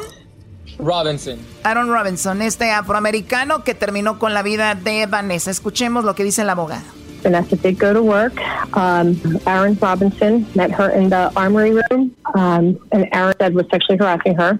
She goes into the armory room to um, do her work. Pictures of uh, Cicely, uh, his girlfriend. Uh, just information, background information. Cicely um, uh, is, a, is married to a former soldier. So uh, Vanessa said, when you a married person, you know, uh, it's not only wrong, but it's also against the military rules. Um, it's not right. I'm go I have to report it. He said, no. A ver, a ver, Choco, aquí es donde la abogada dice de que Vanessa miró su celular y vio fotos de una mujer que está casada con otro, con otro soldado y ella le dijo esto no está bien. Pero mira lo que dice la abogada. Vanessa es una persona que le importan mucho las cosas. Oye, ellos andaban, perdón que lo diga así, lamentablemente, o por lo menos quiero pensar que no es verdad, pero para mí como que ellos andaban y le dijo, ¿por qué tienes esa mujer ahí en el teléfono? ¿Quién es? Y ya sé quién es, lo voy a decir, lo voy a decir, ¿no? Es muy raro, es muy raro. yo la verdad conozco gente que es muy, perdón la palabra, muy metiche o muy confianzuda y checa celulares o algo, pero de eso ya decir, voy a decir que tú andas con fulano, puede ser que ella quería con él o él andaba con ella, pero ahorita no podemos hablar mucho de eso. Lo que sí es de que ella miró el celular de él y le dijo, bueno, voy a hablar de esto, tú este, andas con esta mujer que es casada y, el, el otro es un soldado. Y él dijo, no vas a acabar con mi reputación de... Con mi carrera militar. Con mi carrera militar. Y pues ahora, pues tú te vas a te, las vas a ver. Entonces, por eso es que dice ahí que le pegó con un marro, un martillo en la cabeza. Escuchemos más. You're not, you're not going to ruin my career. He said he grabbed the first thing he could find, and that was a hammer, and started bludgeoning her head over and over. Lo primero que encontró, dijo, tú no me vas a arruinar mi carrera militar. Lo primero que encontró fue un martillo y le empezó a golpear una y otra vez, porque pues, es joven, aguantó mucho. Vanessa y este la golpeó con el martillo. Uh, she wasn't getting knocked down quick enough, so he kept on bludgeoning, bludgeoning, bludgeoning her head, skull.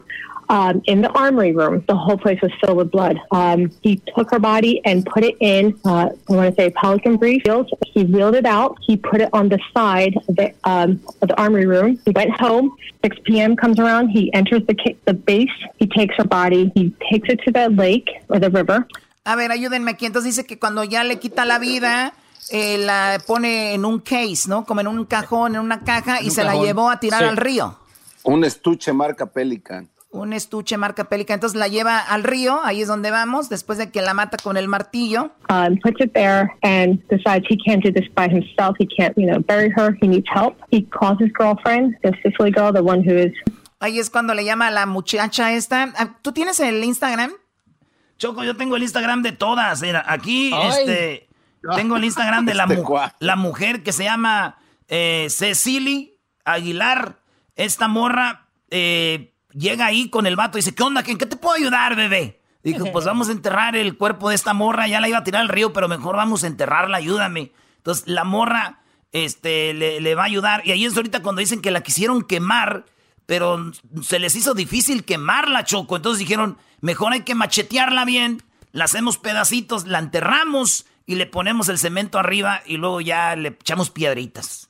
A ver, escuchemos. And he calls her, he says, get in the car. She gets in the car and he tells her, I have Vanessa's body in a pelican brief at the lake. I need your help to bury her. They go to the... Bueno, ahí le dice que le llamó a la novia, le dijo, aquí tengo el cuerpo de Vanessa en un estuche. Eh, necesito que me ayudes a enterrarla. To the river. They go to the river. They first try to set, light her body on fire.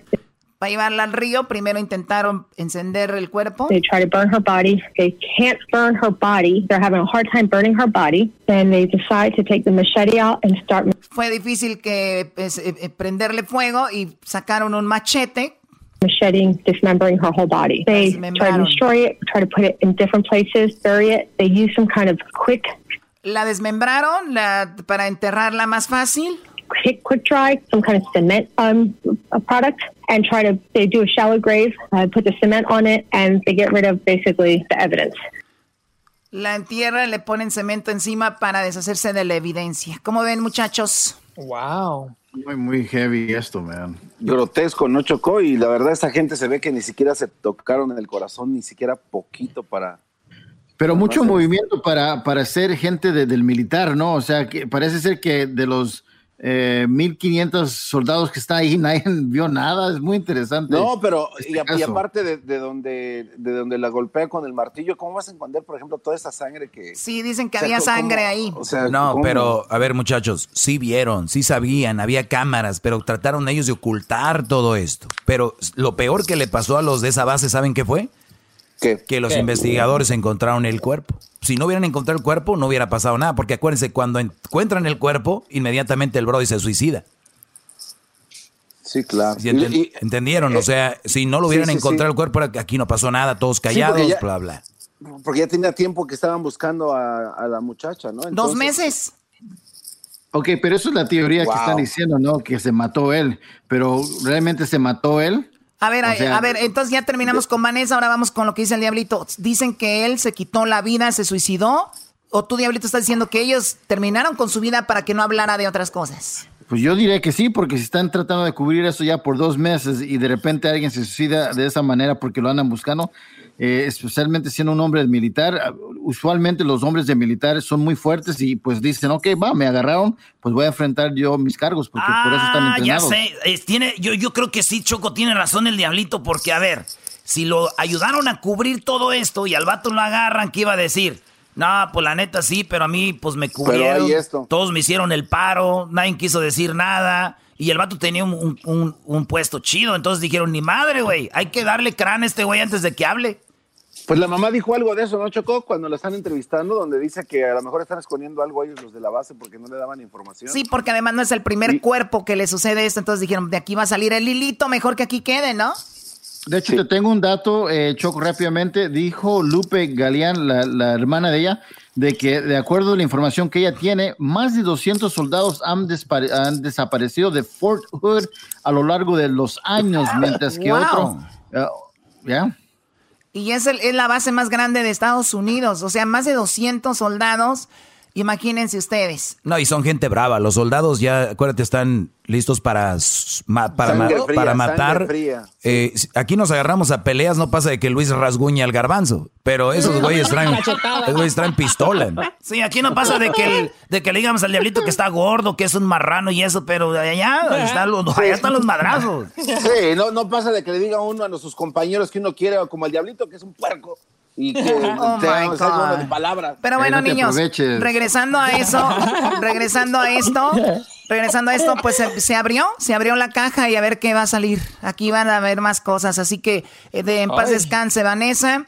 Y bien lo decía la hermana, van a salir todas la- todos van a caer. Cerramos con lo que dijo la hermana de ella. Hasta regresamos con más aquí en Echaderas de la Chocolata. Mi madre, Gloria Guillén, está en cama con pastillas. Los restos humanos no, no han sido confirmados, pero no, no, no, no pierdo la esperanza en Dios. Mi hermana Vanessa Guillén fue acosada sexualmente en base mientras estaba trabajando. En dos meses no conseguimos respuestas. ¡Dos meses! ¡Dos meses! No han mentido una y otra vez, una y otra vez. Tomaron a mi hermana como si fuera un chiste. Mi hermana no es un chiste. Mi hermano es un- es un ser humano, como nosotros. Mi hermana Vanessa Guillén puso su vida,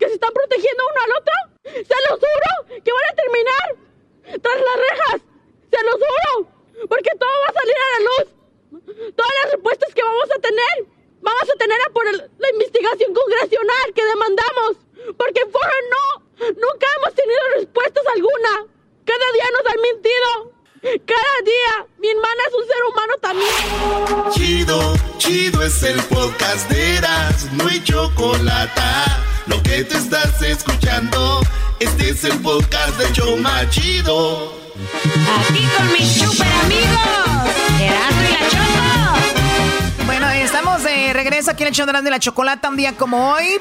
Nació Jenny Rivera. Un día, un día como hoy nació Jenny Rivera. Y pues bueno, van a cantar una canción de buchonas. Así es, una canción de buchona va a cantar Hesler, Edwin, Diablito, Erasno y todos aquí. Una canción de buchona. Pues bueno, eh, recordemos a Jenny un poquito. Jenny nos grabó esta canción, un jingo para el programa. Jenny trabajaba los miércoles con nosotros en el eh, un estudio a un lado de nuestro estudio. Diablito se lo presté también a Edwin para que fueran sus productores de su programa que se llamaba En Contacto con Jenny Rivera. Y bueno, nos hicimos amigas, se puede decir. Eh, y hasta que pasó lo que pasó. Pero escuchemos este jingle. Aquí con mis super amigos.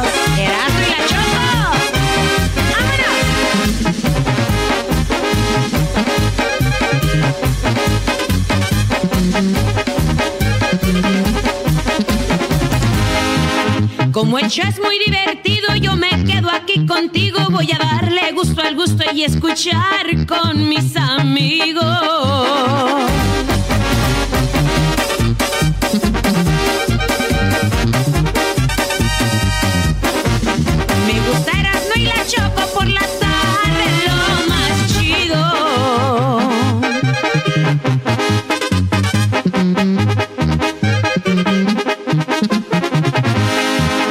Esta tarde escucho Erasmo y sigo con chocolate. Y si llega el güey del logi, pues también él va pa' adentro.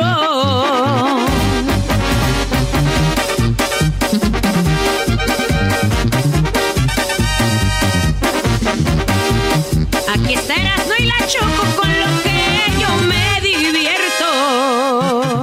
Bueno, ahí está Jenny Rivera, que ahorita vamos a escuchar una parte, una vez, bueno, Jenny estuvo muchas veces en el programa, en una ocasión se dijo que estaba embarazada, y bueno, nosotros le llevamos a un bebé para que fuera practicando, ¿verdad? Para que fuera practicando, pues, esto de, del tener un bebé, y Diablito se disfrazó en esa ocasión de un bebé, se puso su pamper, su pañal, su, su, este, pues sí, su, su pañal se puso el Diablito, y pues esto es lo que pasó. Vamos a escuchar parte de eso. Vamos a adelantar el tiempo. que te... Eh, yo, obviamente, mi voz era diferente, más sexy.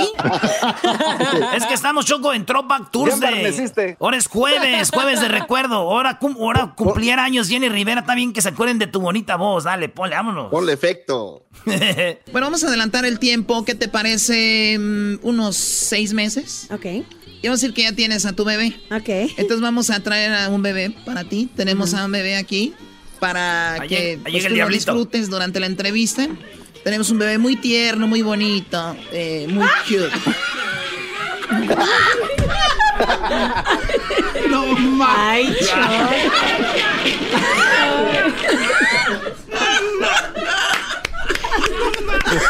Ay, no. A ver, ahora te las agarro yo a ti, a ver. Agárrale las pompas al bebé.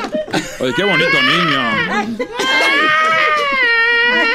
Clávale el chupón. Eh, tengo miedo de a- agacharme y que me pique algo. Bueno, ahí va Jenny, se le cae el chupón al diablito, se armó un relajo. Este video lo pueden ver en nuestro canal de YouTube. Bueno, ahí este Luis también va a poner el video en nuestras redes sociales. Pero, pues, buenos momentos con Jenny. También algunos no tan buenos. Cuando la conocí, pues bueno, se armó algo ahí.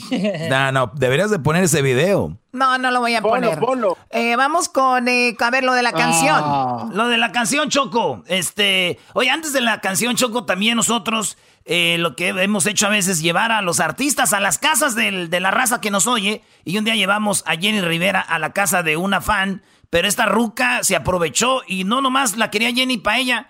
Abrió todo el garage, puso mesas, rentó un taquero y invitó a todo el barrio.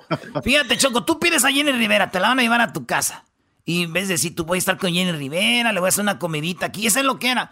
Esta señora le avisó a todo el barrio, casi cierra la calle y un gentelismal. Ahí va. Esto que van a oír es un video también. Gentelismal. Pero todo empieza en el elevador. Sí, en el elevador donde Diablito les decía después de la entrevista qué les pareció la entrevista y después ahí se iban hacia la casa. Escuchemos.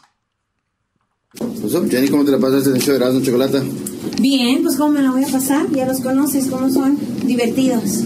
¿Dónde vas ahorita? Ahorita vamos a la casa de Yadira. Yadira, ajá. A la casa de Yadira en la ciudad de Pacoima.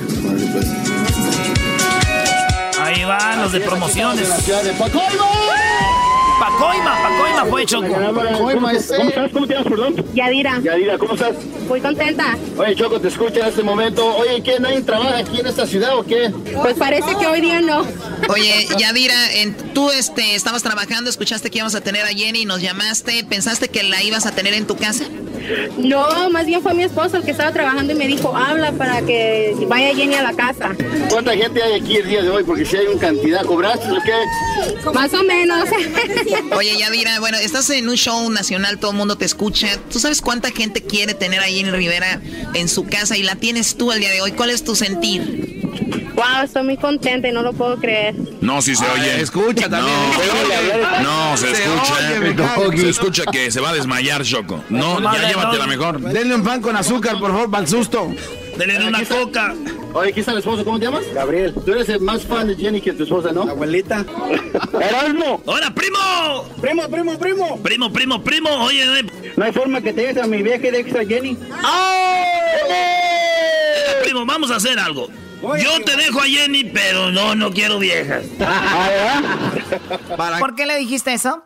Pues Choco, es que yo la había visto en la foto, a la señora en el video, dije, dijo el güey, tú me dejas a Jenny, tú tienes a mi esposa, la vi bien. Dije, no, quédate con Jenny, yo estoy bien así, güey, no. Saludos si nos oyen todavía. Si nos oyen todavía o ya cambiaron de... Yo creo que nos tienen que seguir escuchando, les llevamos a Jenny Rivera, Choco. Sí, bueno, vamos con el día de hoy y el día de ayer, mejor dicho, les pedí una canción de Buchona, una canción que hablara de Buchona. ¿Quién, quién quiere ir primero?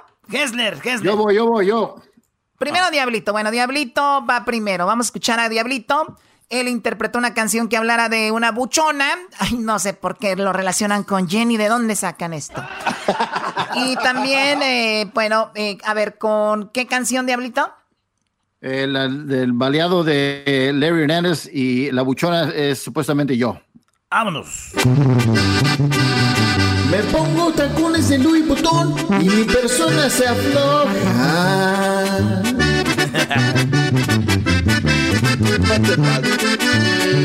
Soy una buchona de calidad.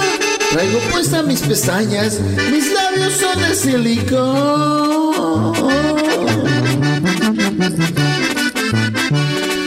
Hasta mis nachas también.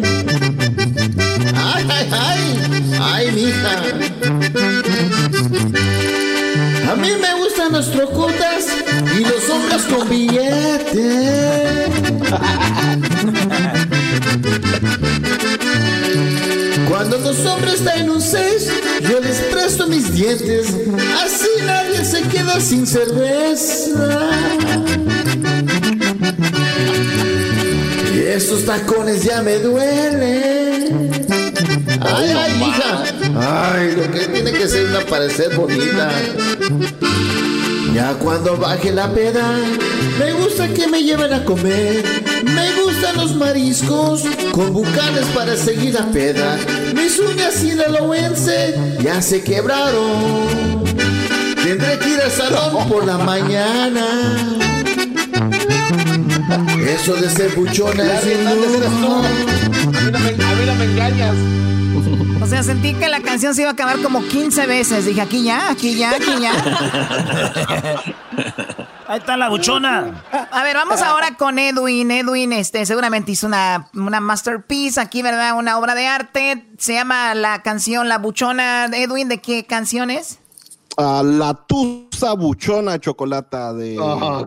Carol G. Vamos a escuchar. No hay ninguna excusa por la ropa que he visto de buchona me acusan. Me vale que vayan a pensar, me vine a los USA. Llegué de Chiquimula en Guatemala, hoy se asusta. Y ahora vengo a demostrar, una buchona soy de verdad. Hasta me acabo de operar. Pero si le dije a mi doctor, las boobies me quiero agrandar.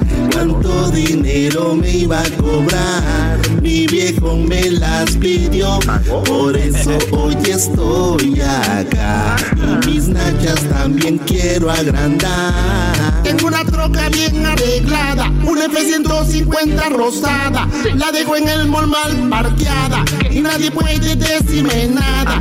Nada, soy yo la que se cambió el color de pelo que no me gustó. Amigas que yo tengo quieren con mi viejo, porque aquí en el pueblo es el mejor buchón. Buchona soy yo y siempre seré. No le digan a nadie que dinero presté para las cirugías que me hicieron ayer. Con el dinero del estímulo ya pagué. Pero si le dije a mi doctor, las boobies me quiero agrandar. ¿Cuánto dinero me iba a cobrar?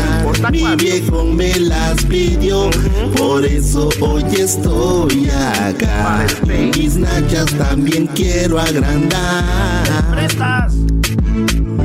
Buchona style. No te metas conmigo. Que no te metas conmigo, te digo. Ahí está Edwin, eh, qué producción, qué barbaridad, conmigo, qué conmigo, producción. Una canción de cuatro minutos. Pues bueno, Que no ahí, te metas conmigo, digo. Ahí está Edwin, el diablito. Ahora vamos con el garbanzo que está echando mucha carrilla, vamos a ver qué hizo.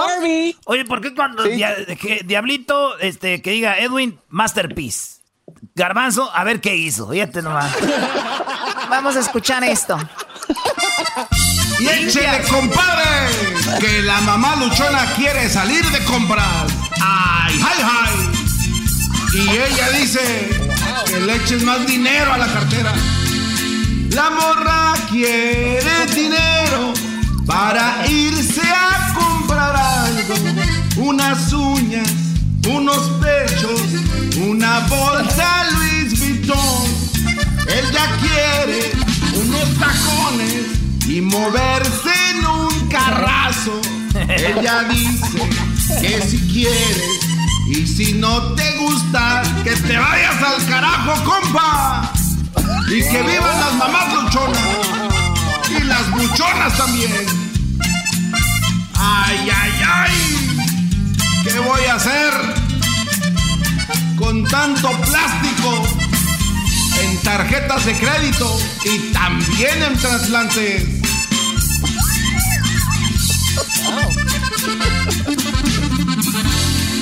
Ya no puedo con esta nariz. Yo también quiero un levantamiento. Yo quiero que me vean y que piensen que soy artista. Ya no quiero esas lonjas. Por favor, dale dinero. A que ay, vaya y se las quite y que deje de estar sufriendo. ¡Ay, ay, ay! ¡Ah, ay, ay! Oye, Choco, de los productores de Erasmo y la Choco me tienen prendido. Bien prendido. Muy bien, ahí está el garbanzo, la verdad no sé qué dijo. Ahora vamos con Luis. Luis, la canción se llama La Buchona, parodia de cuál canción, Luis? De mayores de Becky G. Más Hola. Le gusta mayores. Ay. Estás escuchando el flow de la buchona en el show más chido por las tardes de Erasmo y la Chocolata. A ella le gusta andar siempre a la moda, con sus pestañas bien postizas y sus uñas medias largas. A ella le gusta que la miren de arriba abajo, su tatuaje a media espalda y corset bien ajustado. Ella es una buchona, no le hace falta nada, le pasa la tarjeta, se compra media tienda, unos Louis Vuitton, una cartera Gucci, unos lentes Cartier. A ella le gusta el dinero, pero su vato a ella es el que es el mero mero. A ella le gustan los viajes, según ella por Europa. También una mesita en el concierto en el escenario de los Tucanes.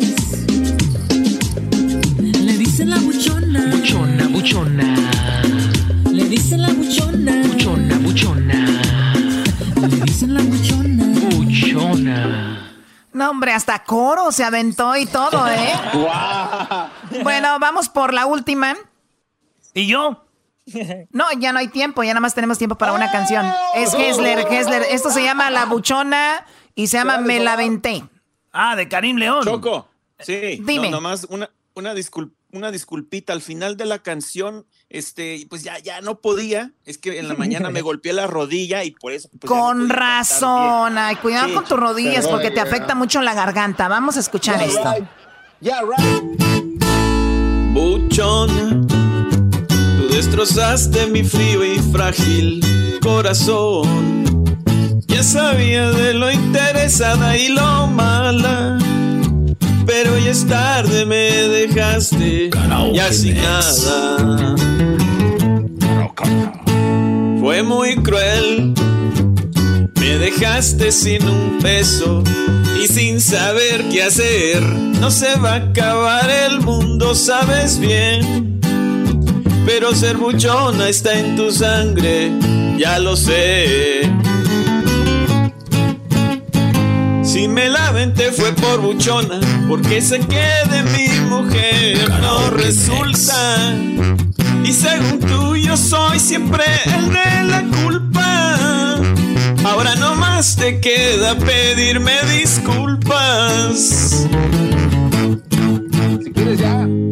Bueno, creo que toda la canción se te acabó el aire desde el Yo inicio. creo que el Gess le está tocando la guitarra también, Choco. Sí, también, él hace todo, él es increíble, él es súper like, como después de lo que le pasó, él ya volvió a vivir, quiere hacer de todo él ya.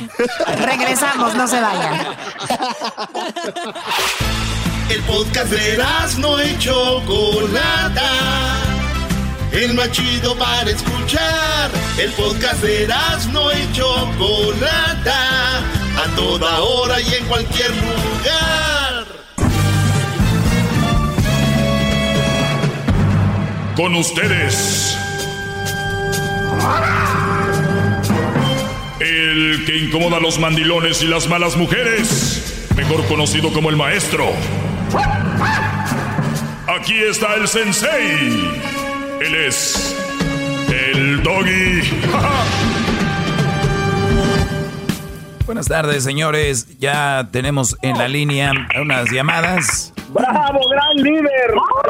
¡Sea bravo! Feliz, feliz jueves para todos, señores. Fíjense que hoy, eh, nada más lo digo esto porque nosotros tenemos que empezar a quitarnos ese, ese rollo que han tenido muchas personas y mucha gente, que algunos sí tienen una buena razón para tener excusas, los demás no. Los demás gente no tienen, eh, pueden, y puede, cada quien puede hacer lo que quiera, pero eso se los digo por su bien. Cuando uno empieza a poner excusas para lograr lo que quiere o tener lo que uno quiere, dalo por hecho que hay menos probabilidades que lo vas a conseguir. ¿Por qué? Porque la excusa es el arma de los fregados. La excusa es el arma de los fregados. 99% así va a ser. Y la excusa, véanla, está muy presente en las mujeres, en la mayoría de mujeres. Oye, ¿y por qué no estás bien físicamente? Ay, es que los niños, ay, es que la casa, ay, cómo me dejó el cuerpo el chiquillo, que no sé qué. Esa es una excusa. Si la mujer no tiene enfermedad, esa es una excusa. Tienes una mujer que tiene excusas. ¿Por qué la casa está tirada? Ay, es que todo el día ando trabajando, es que hay mujeres que se levantan muy temprano y tienen su casa bien limpiecita y que son mujeres muy aplicadas. O sea, esa es otra excusa. Oye, ¿por qué no lavas la ropa? Ay, es que entonces puras excusas, excusas, excusas, excusas, excusas. Señores, número uno, el día de hoy, métanselo a la cabeza, túmbense la excusa. Porque para todo, todos los que tienen algo, le han batallado. Todos los que tienen algo, le han sufrido. Hasta los narcos, señores. Para que lo- aquellos que dicen, ay, qué cosas fáciles. Entonces, todo lleva trabajo, tiempo, una, una buena táctica para lograrlo. Así que les digo, si ustedes creen que van a conseguir una buena mujer de un día para otro, están mal. Hay que trabajarlo, hay que vivir, hay que buscarle. Por, no digo buscarla, pero hay que vivir porque ahí vas a encontrarla. Muchos dicen, pues yo ya tengo como un año sin mujer. Brody, prefieres dos años más sin mujer y encontrar una buena o, una, o meterte con cualquier mujer y vivir toda tu vida ahí sufriendo. Paciencia, muchachos, tranquilidad. Esa mujer va a llegar, yo sé lo que les digo. Calmados, ¿ok? Bueno, eso es número uno. ¡Bravo! ¡Bravo! Gracias, Garbanzo. Bravo, bravo, maestro. Y, y también les digo esto por la siguiente razón. un día como hoy, eh, que Jacobo Saludowski murió, ¿no? Murió Jacobo Saludowski. No. Sí. No, ¿cuándo? Un 2 de julio.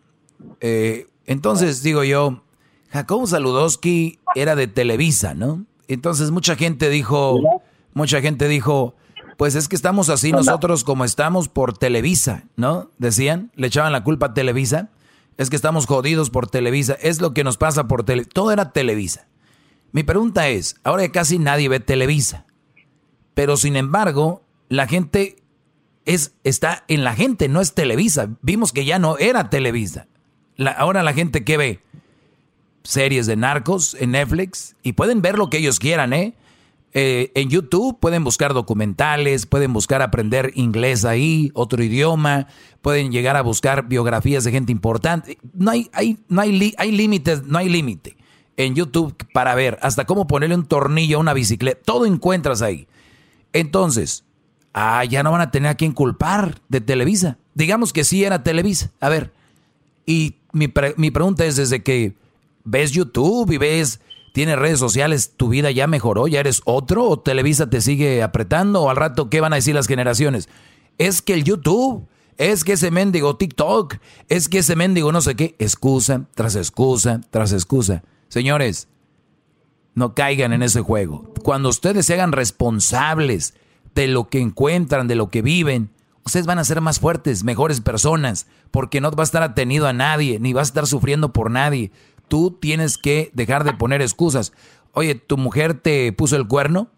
Ni modo, ya, la vida sigue, es, fue duro, hay que vivir el duelo, el dolor, lo que sea, pero no es, es que esto, es que el otro, es que qué, ni modo. No hay excusas para nada, así que cero excusas muchachos, vamos a echarle ganas, vamos a estar positivos, vamos a crecer mental, psicológicamente, físicamente, este, como personas, que es importante. Así que a buscar una buena relación y si no hay una buena relación no tienen que tener una relación. ¿Quién les dijo que tienen que tener una relación si es una relación basura, si es una cochinada, ¿para qué? Mejor no.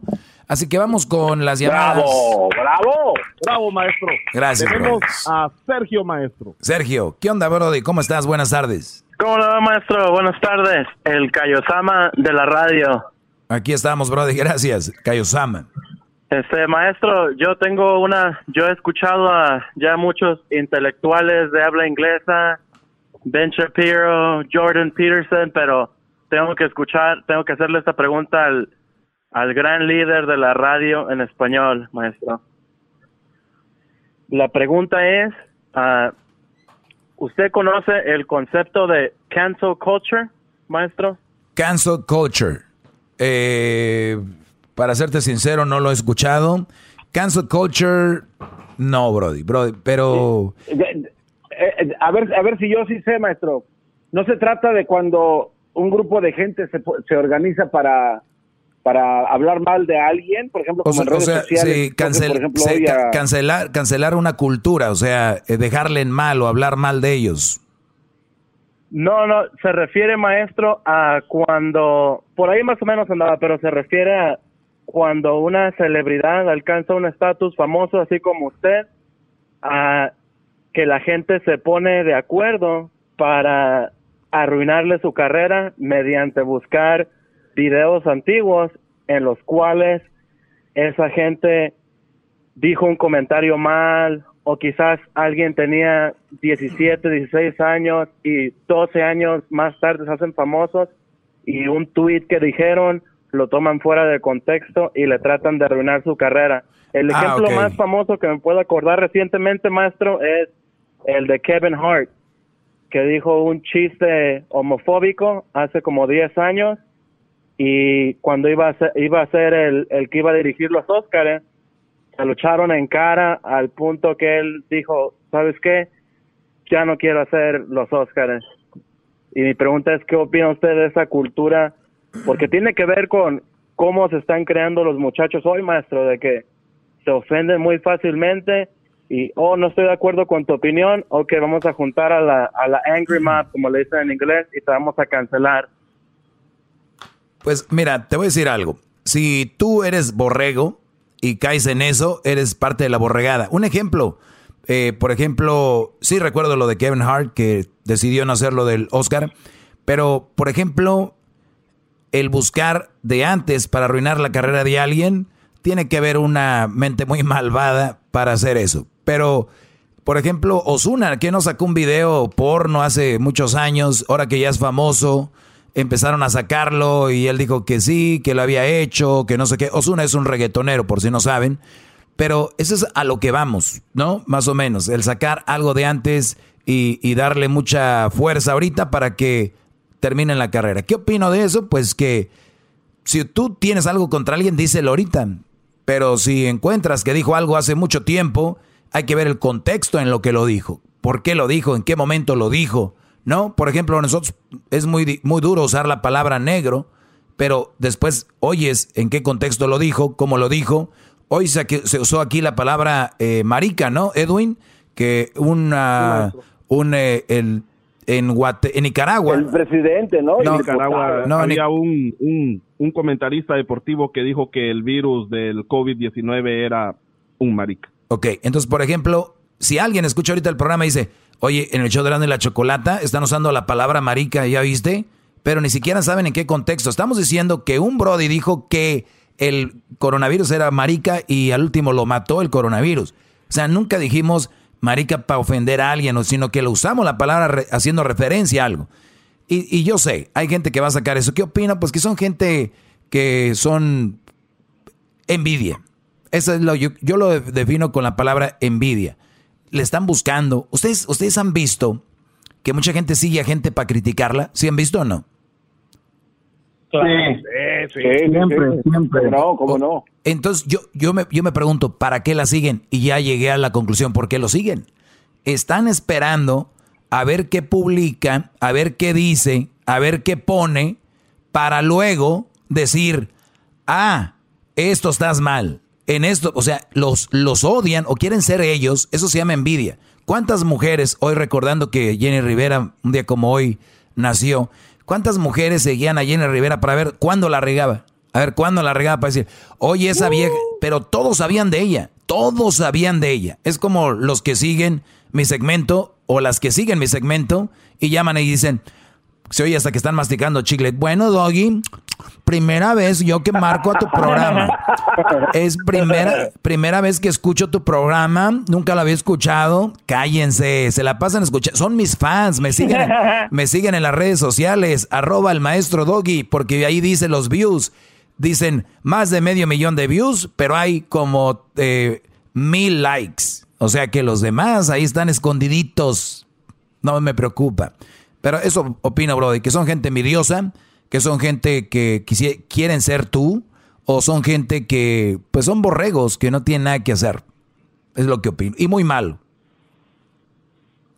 Pero maestro, yo me, otra, otra cosa es, ¿qué opina usted de la gente que se doblega ante, ante esta, esta cultura de cancelación que se está creando? Como por ejemplo, uh, no sé si conozca usted al, al conductor Jimmy Fallon o el otro este señor uh, Jimmy Jimmy ¿cómo? Jimmy Kimmel. Jimmy Kimmel. Ellos, en el pasado hicieron como segmentos hicieron como sketches donde salían en blackface. Todo el mundo ahora con todo esta todo el mundo ha hecho un comentario racista todo el mundo ha hecho un comentario eh, así y no fue de mala leche pero ahorita los están distorsionando. Es más no te vayas. Regresando ahorita te voy a dar yo sé lo que acabas de decir. Ahorita regresando, señores, les voy a leer lo que una mujer llamada Yolanda Abreu publicó en Twitter y les voy a decir qué bonita forma de que esta mujer describió lo que tú quieres decir, ya sé dónde quieres llegar. Ahorita regresamos y ahorita van a ver lo que es una fregonería. Ahorita regreso, volá, no se vayan.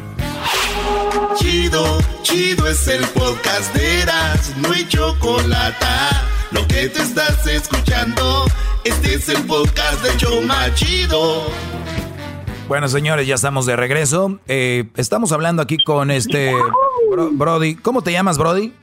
Sergio. Sergio. Y trajo a la mesa algo que es muy interesante y que la verdad a mí se me hace una, una canallada y se me hace muy triste. Y se llama el anular a alguien. El anular alguien y escucha esto, Brody. Y ustedes también, que están ahí para que aprendan algo muy interesante. Ustedes vieron con todo el movimiento de que Black Lives Matter y todo esto, que las vidas de los afroamericanos o de los negros cuenta, ¿no? ¿Vale o tiene valor?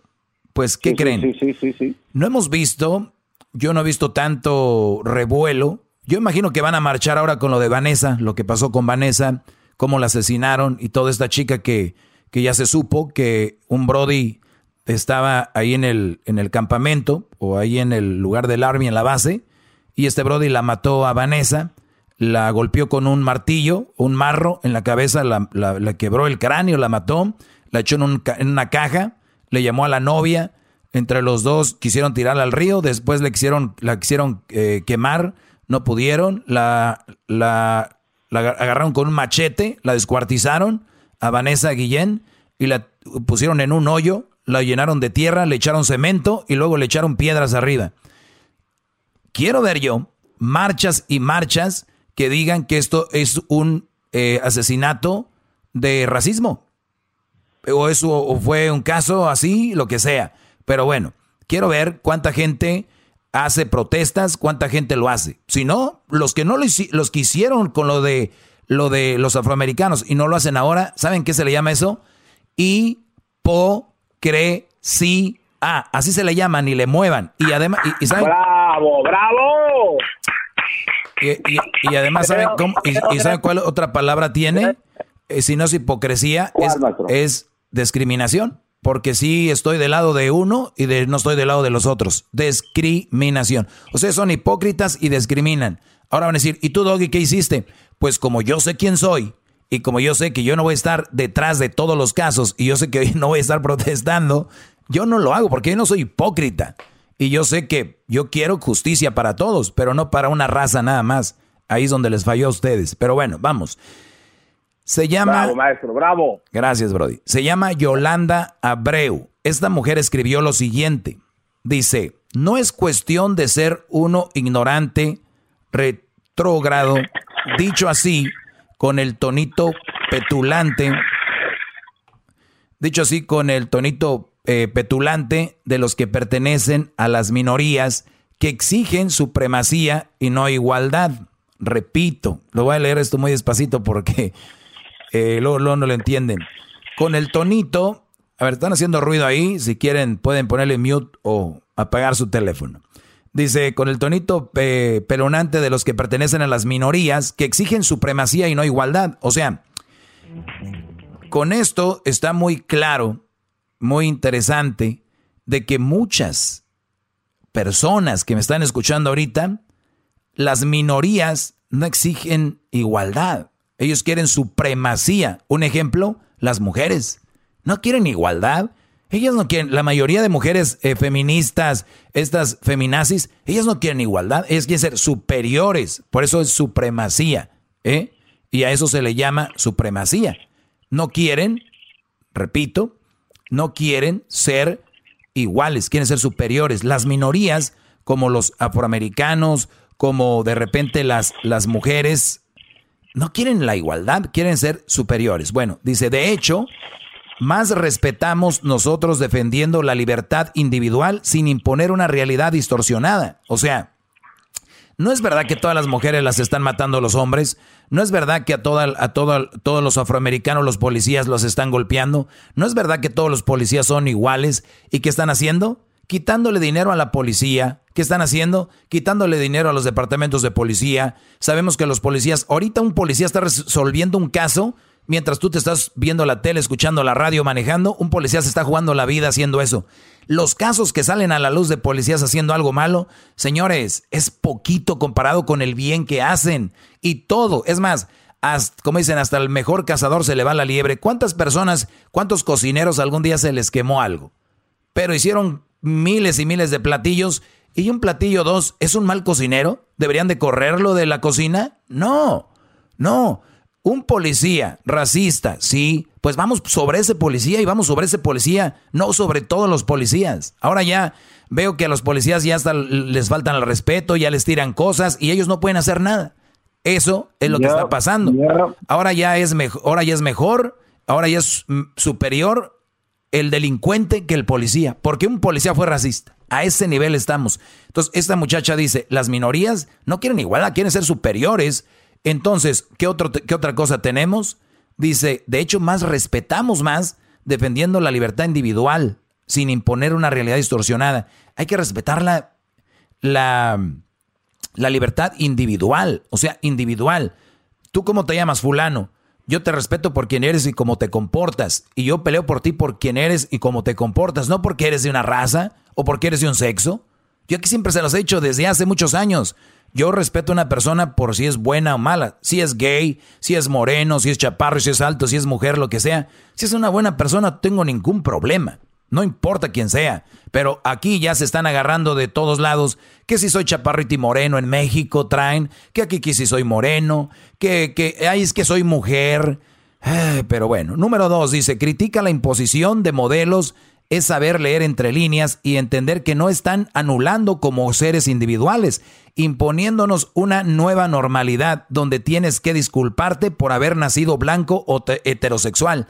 Ahora resulta, lo que dice esta mujer aquí es de que todos tenemos que opinar como ellos quieren, todos tenemos que estar en ese movimiento, te quieren anular como persona, porque si no, ahora resulta que el yo ser blanco, el yo haber nacido hombre, es que no soy gay, no soy heterosexual, no soy homosexual, entonces yo ya no soy parte del, de las minorías, de los movimientos. Es más, yo, yo, yo ni siquiera soy, yo, soy un hombre heterosexual no soy gay, y soy blanco, no soy moreno, entonces ya, entonces esa gente ahora se está volteando la tortilla. Ahora los discriminados son los que son heterosexuales, pero tienen que ir a una marcha. Los que no son eh, de color, pero tienen que ir a una marcha. Yo entiendo como seres humanos tenemos que apoyarnos, pero ahí es donde vuelvo a lo, del inicio. ¿Por qué no nos apoyamos en todo y contra todos? Ah, no. Aquí, mujer, moreno, eh, gays. No, a todos los que estén en una injusticia. Número tres, minorías eh, subyugadoras, supuestas víctimas de, que disfrutan muchísimo ser victimarios. Claro, muchas de estas personas, de las que yo ya mencioné, disfrutan estar en el papel de víctimas. ¿Cómo habría este programa hoy con las excusas? Es que, porque yo, es que... Entonces, ¿cuántos afroamericanos se han graduado de la universidad? Muchísimos. ¿Y qué dicen los que no se gradúan? Es que nos discriminan, nos faltan oportunidades. ¿No? Los otros sí le, Ahí está Oprah. Oprah. Ahí están cuántos deportistas podemos mencionar, cantantes, Michael Jackson, su familia. Eh, ¿Cuántos más? Entonces, donde quiera hay discriminación, donde quiera, esto no se va a acabar. Entonces, otra cosa, quieren anularte a ti por pensar diferente a ellos, quieren que pienses como ellos. ¿Qué están haciendo al final?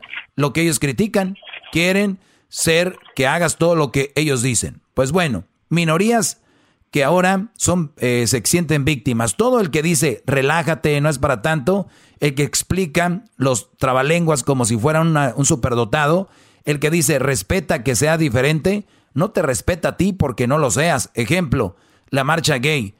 Ellos piden tolerancia, piden mucha tolerancia, pero si tú no, no estás de acuerdo con, con la... Yo, a mí no me importa si alguien es gay o no, pero digo que si alguien dice, no, yo no estoy de acuerdo con que alguien sea gay, yo no estoy de acuerdo con que alguien sea gay, se le van encima. Se le van encima. Oye, él, él, él, él, respeta su opinión. Él dice que no está de acuerdo con que seas gay no te está haciendo nada, nada más le preguntaron que qué opinaba, él dijo que no estaba de acuerdo. No, se lo acaban, porque tiene que pensar como ustedes quieren que piensen. O sea, oye, a mí no me gustan las chaparritas morenitas. ¡Uh! Santo niño, tiene que gustarle, si no, no va a quedar bien con la sociedad. Y la sociedad, y muchos ahorita quieren que le tiene que gustar. ¿Por qué? ¿No? Por ejemplo, yo no soy fan de las güeras. A mí no me gustan las güeras. No me gustan las mujeres operadas. ¿Soy racista? ¿Soy de lo peor? Ahorita échenseme encima. Al doggy no. le gustan las güeras. Como que ahí no hay tanto pedo. Pero si digo que a mí no me gustan las afroamericanas. Si digo que no me gustan las, las, las, chavas de color. Uh, racista. ¿No? Ay, Dios mío. Pero bueno, eso no es ser moderno. Dice esta muchacha. Eso no es ser moderno. Yo puedo entender las preferencias de cada quien y las respeto, pero no acepto que me anulen. No acepto que, que me pisoteen mis derechos bajo ningún concepto. Sus derechos terminan donde comienzan los míos, entiéndanlo. tiranillos, ultramodernos e hiperconectados. O sea, a ver, yo respeto, me gusta que me respeten, y si yo opino diferente a ustedes, no tienen por qué atacarme, tiranillos. Cuando una mujer real con genética XX y fenotipo femenino es fea, lo es y ya está. Nadie tiene por qué decir que es hermosa. Escuchen, esto está muy bueno. Esto lo dijo una mujer, ¿eh? se llama Yolanda Abreu. Dice, cuando una mujer real con genética XX y fenotipo femenino es fea, lo es. Y ya está. O sea, la que es fea es fea. Nadie tiene por qué decir que es hermosa, pero una creación bizarra, pero ultramoderna, súper diversa, que es horrible, tiene que ser idolatrada. Y si dices que es horrorosa, entonces eres. O sea, ejemplo, está aquí una mujer que nosotros sabemos lo que es feo, pero nadie se atreve a decirlo. Dicen, no, no, no. Y luego vienen los que da bien. Es que no hay mujer fea, Brody. Es mal arreglada o no hay mujer, todas son hermosas. No, hay mujeres que son feas. Hay hombres que están bien feos. Hay hombres, ahí está el garbanzo, vean. O sea, es un Brody feo. lo que es. Entonces, es... Sí, la verdad, sí, maestro. No, no, pues, o sea, lo que es. Entonces, vemos a Diablito es gordo. Diablito es gordo, es gordo. Ah, no, no, no, no, no. No es, que, no es que es gordo. O sea, él es, yo creo que es promedio. O sea, lo que es, es. Entonces, si tú dices qué es la belleza y qué no es, señores, vamos a decir que no sabemos qué es la belleza y qué no es, pero sí sabemos lo que es feo. Todos sabemos lo que es feo, todos. ¿Lo van a, ¿lo van a negar? Niéguenlo, está bien, pero, pero acepten que alguien más sí ve eso. Acepten que alguien más dice, no, está feo. No, está feo. Y ustedes, los mismos que dicen, no hay feo ni bonito, son los mismos que cuando nace un niño con ojos azules y acá dicen, oye, pero qué bonito te salió ese niño. Oye, pero entonces si no hay feo, no tiene que haber bonito. Porque todos estamos guapos, ¿no? no tiene que ser Bravo, maestro. Bravo, bravo. Entonces dice, qué horrible que tengas que ser idolatrada porque eres fea. Y no quiero decir nombres, ustedes saben quién es físicamente fea, que es muy famosa y que mucha gente ha dicho que es lo más hermoso que hay para quedar bien con todos. Adivinen qué, dice, si un ignorante retógrado y a largo de, eh, a lo largo, etcétera, de X o, o Y o xenofóbico, que les dé la gana de endeligarte, dicho por supuesto con el característico tonito petulante del que buscas supremacía, y seguido por supuesto por la típica frase, no es tan difícil de entender, o sea que siempre te quieren apagar cuando tú les dices, oye, pero es que las cosas están así y así. No, mira, es que es así y así, es que no es tan difícil de entender. O sea, te quieren hacer a, a, a fuerzas creer eso. Eh, lo último que pone, dice, vayan a evangelizar a otro. A mí déjenme con mi, con mi respeto a la humanidad, ¿sí? Respeto a la humanidad y más aún a las personas como seres individuales, sean del color de piel, género o identidad que sean, siempre y cuando respeten derechos y cumplan deberes por igual, sin estúpidas distinciones. O sea, punto, lo que yo les he dicho aquí. No, ustedes no tienen que decirle a nadie cómo esa persona tiene que pensar. Si, yo, ¿qué, ¿Qué les digo? ¿Quieren andar con una más soltera? Anden. Si quieren, denle. Oiga, maestro, mi primo anda con una más soltera, pues déjalo, él quiere andar ahí. Pero yo tengo mi opinión sobre eso. Y ya, ya lo saben. Así que hay que enseñarse a que la gente piense diferente. Y eso es lo que me decía el Brody. ¿Qué piensa? Ahora ya todos los programas de tele, todos los programas de todo, ¿ya? ¿Qué hizo, qué, hizo la Angemaima? Cambiaron el, el logo. ¿Qué hicieron en, el, NASCAR, cambiaron la bandera. Vamos a decir que eso está un poco... Van a cambiar también la bandera de Connecticut, ¿no? ¿O de dónde? De... No, sé el, que va a seguir, el, que va a seguir, maestro, es el, logo de Kentucky Fried Chicken. Eh, ¿Por qué, Brody? Porque dicen que es eh, mala imagen de él, porque es del Southern, entonces eh, hay personas que están en desacuerdo con esta imagen también. Ah, también. Pues mira, eh, yo lo único que te puedo decir es de que el asunto sí está saliéndose del y se va a ir hasta el otro lado y al rato el ser heterosexual, el que a mí me gusten las mujeres va a ser raro y va a ser, y va a ser feo. Al rato eh, el blanco va a ser discriminado, o sea, se van a cambiar los papeles. Al rato, el, la mujer va a querer mandar, bueno, esto ya está pasando mucho, mandando al hombre, por eso estamos como estamos, ya no hay una, una ley en la casa. Y se acabó, señores. Hasta pronto. Mañana nos escuchamos. Mañana es viernes. Cuídense. Pásenla bien. Ahí nos vemos. ¡Bravo! Chido, chido es el podcast de Eras. No hay chocolate. Lo que te estás escuchando. Este es el podcast de Choma Chido.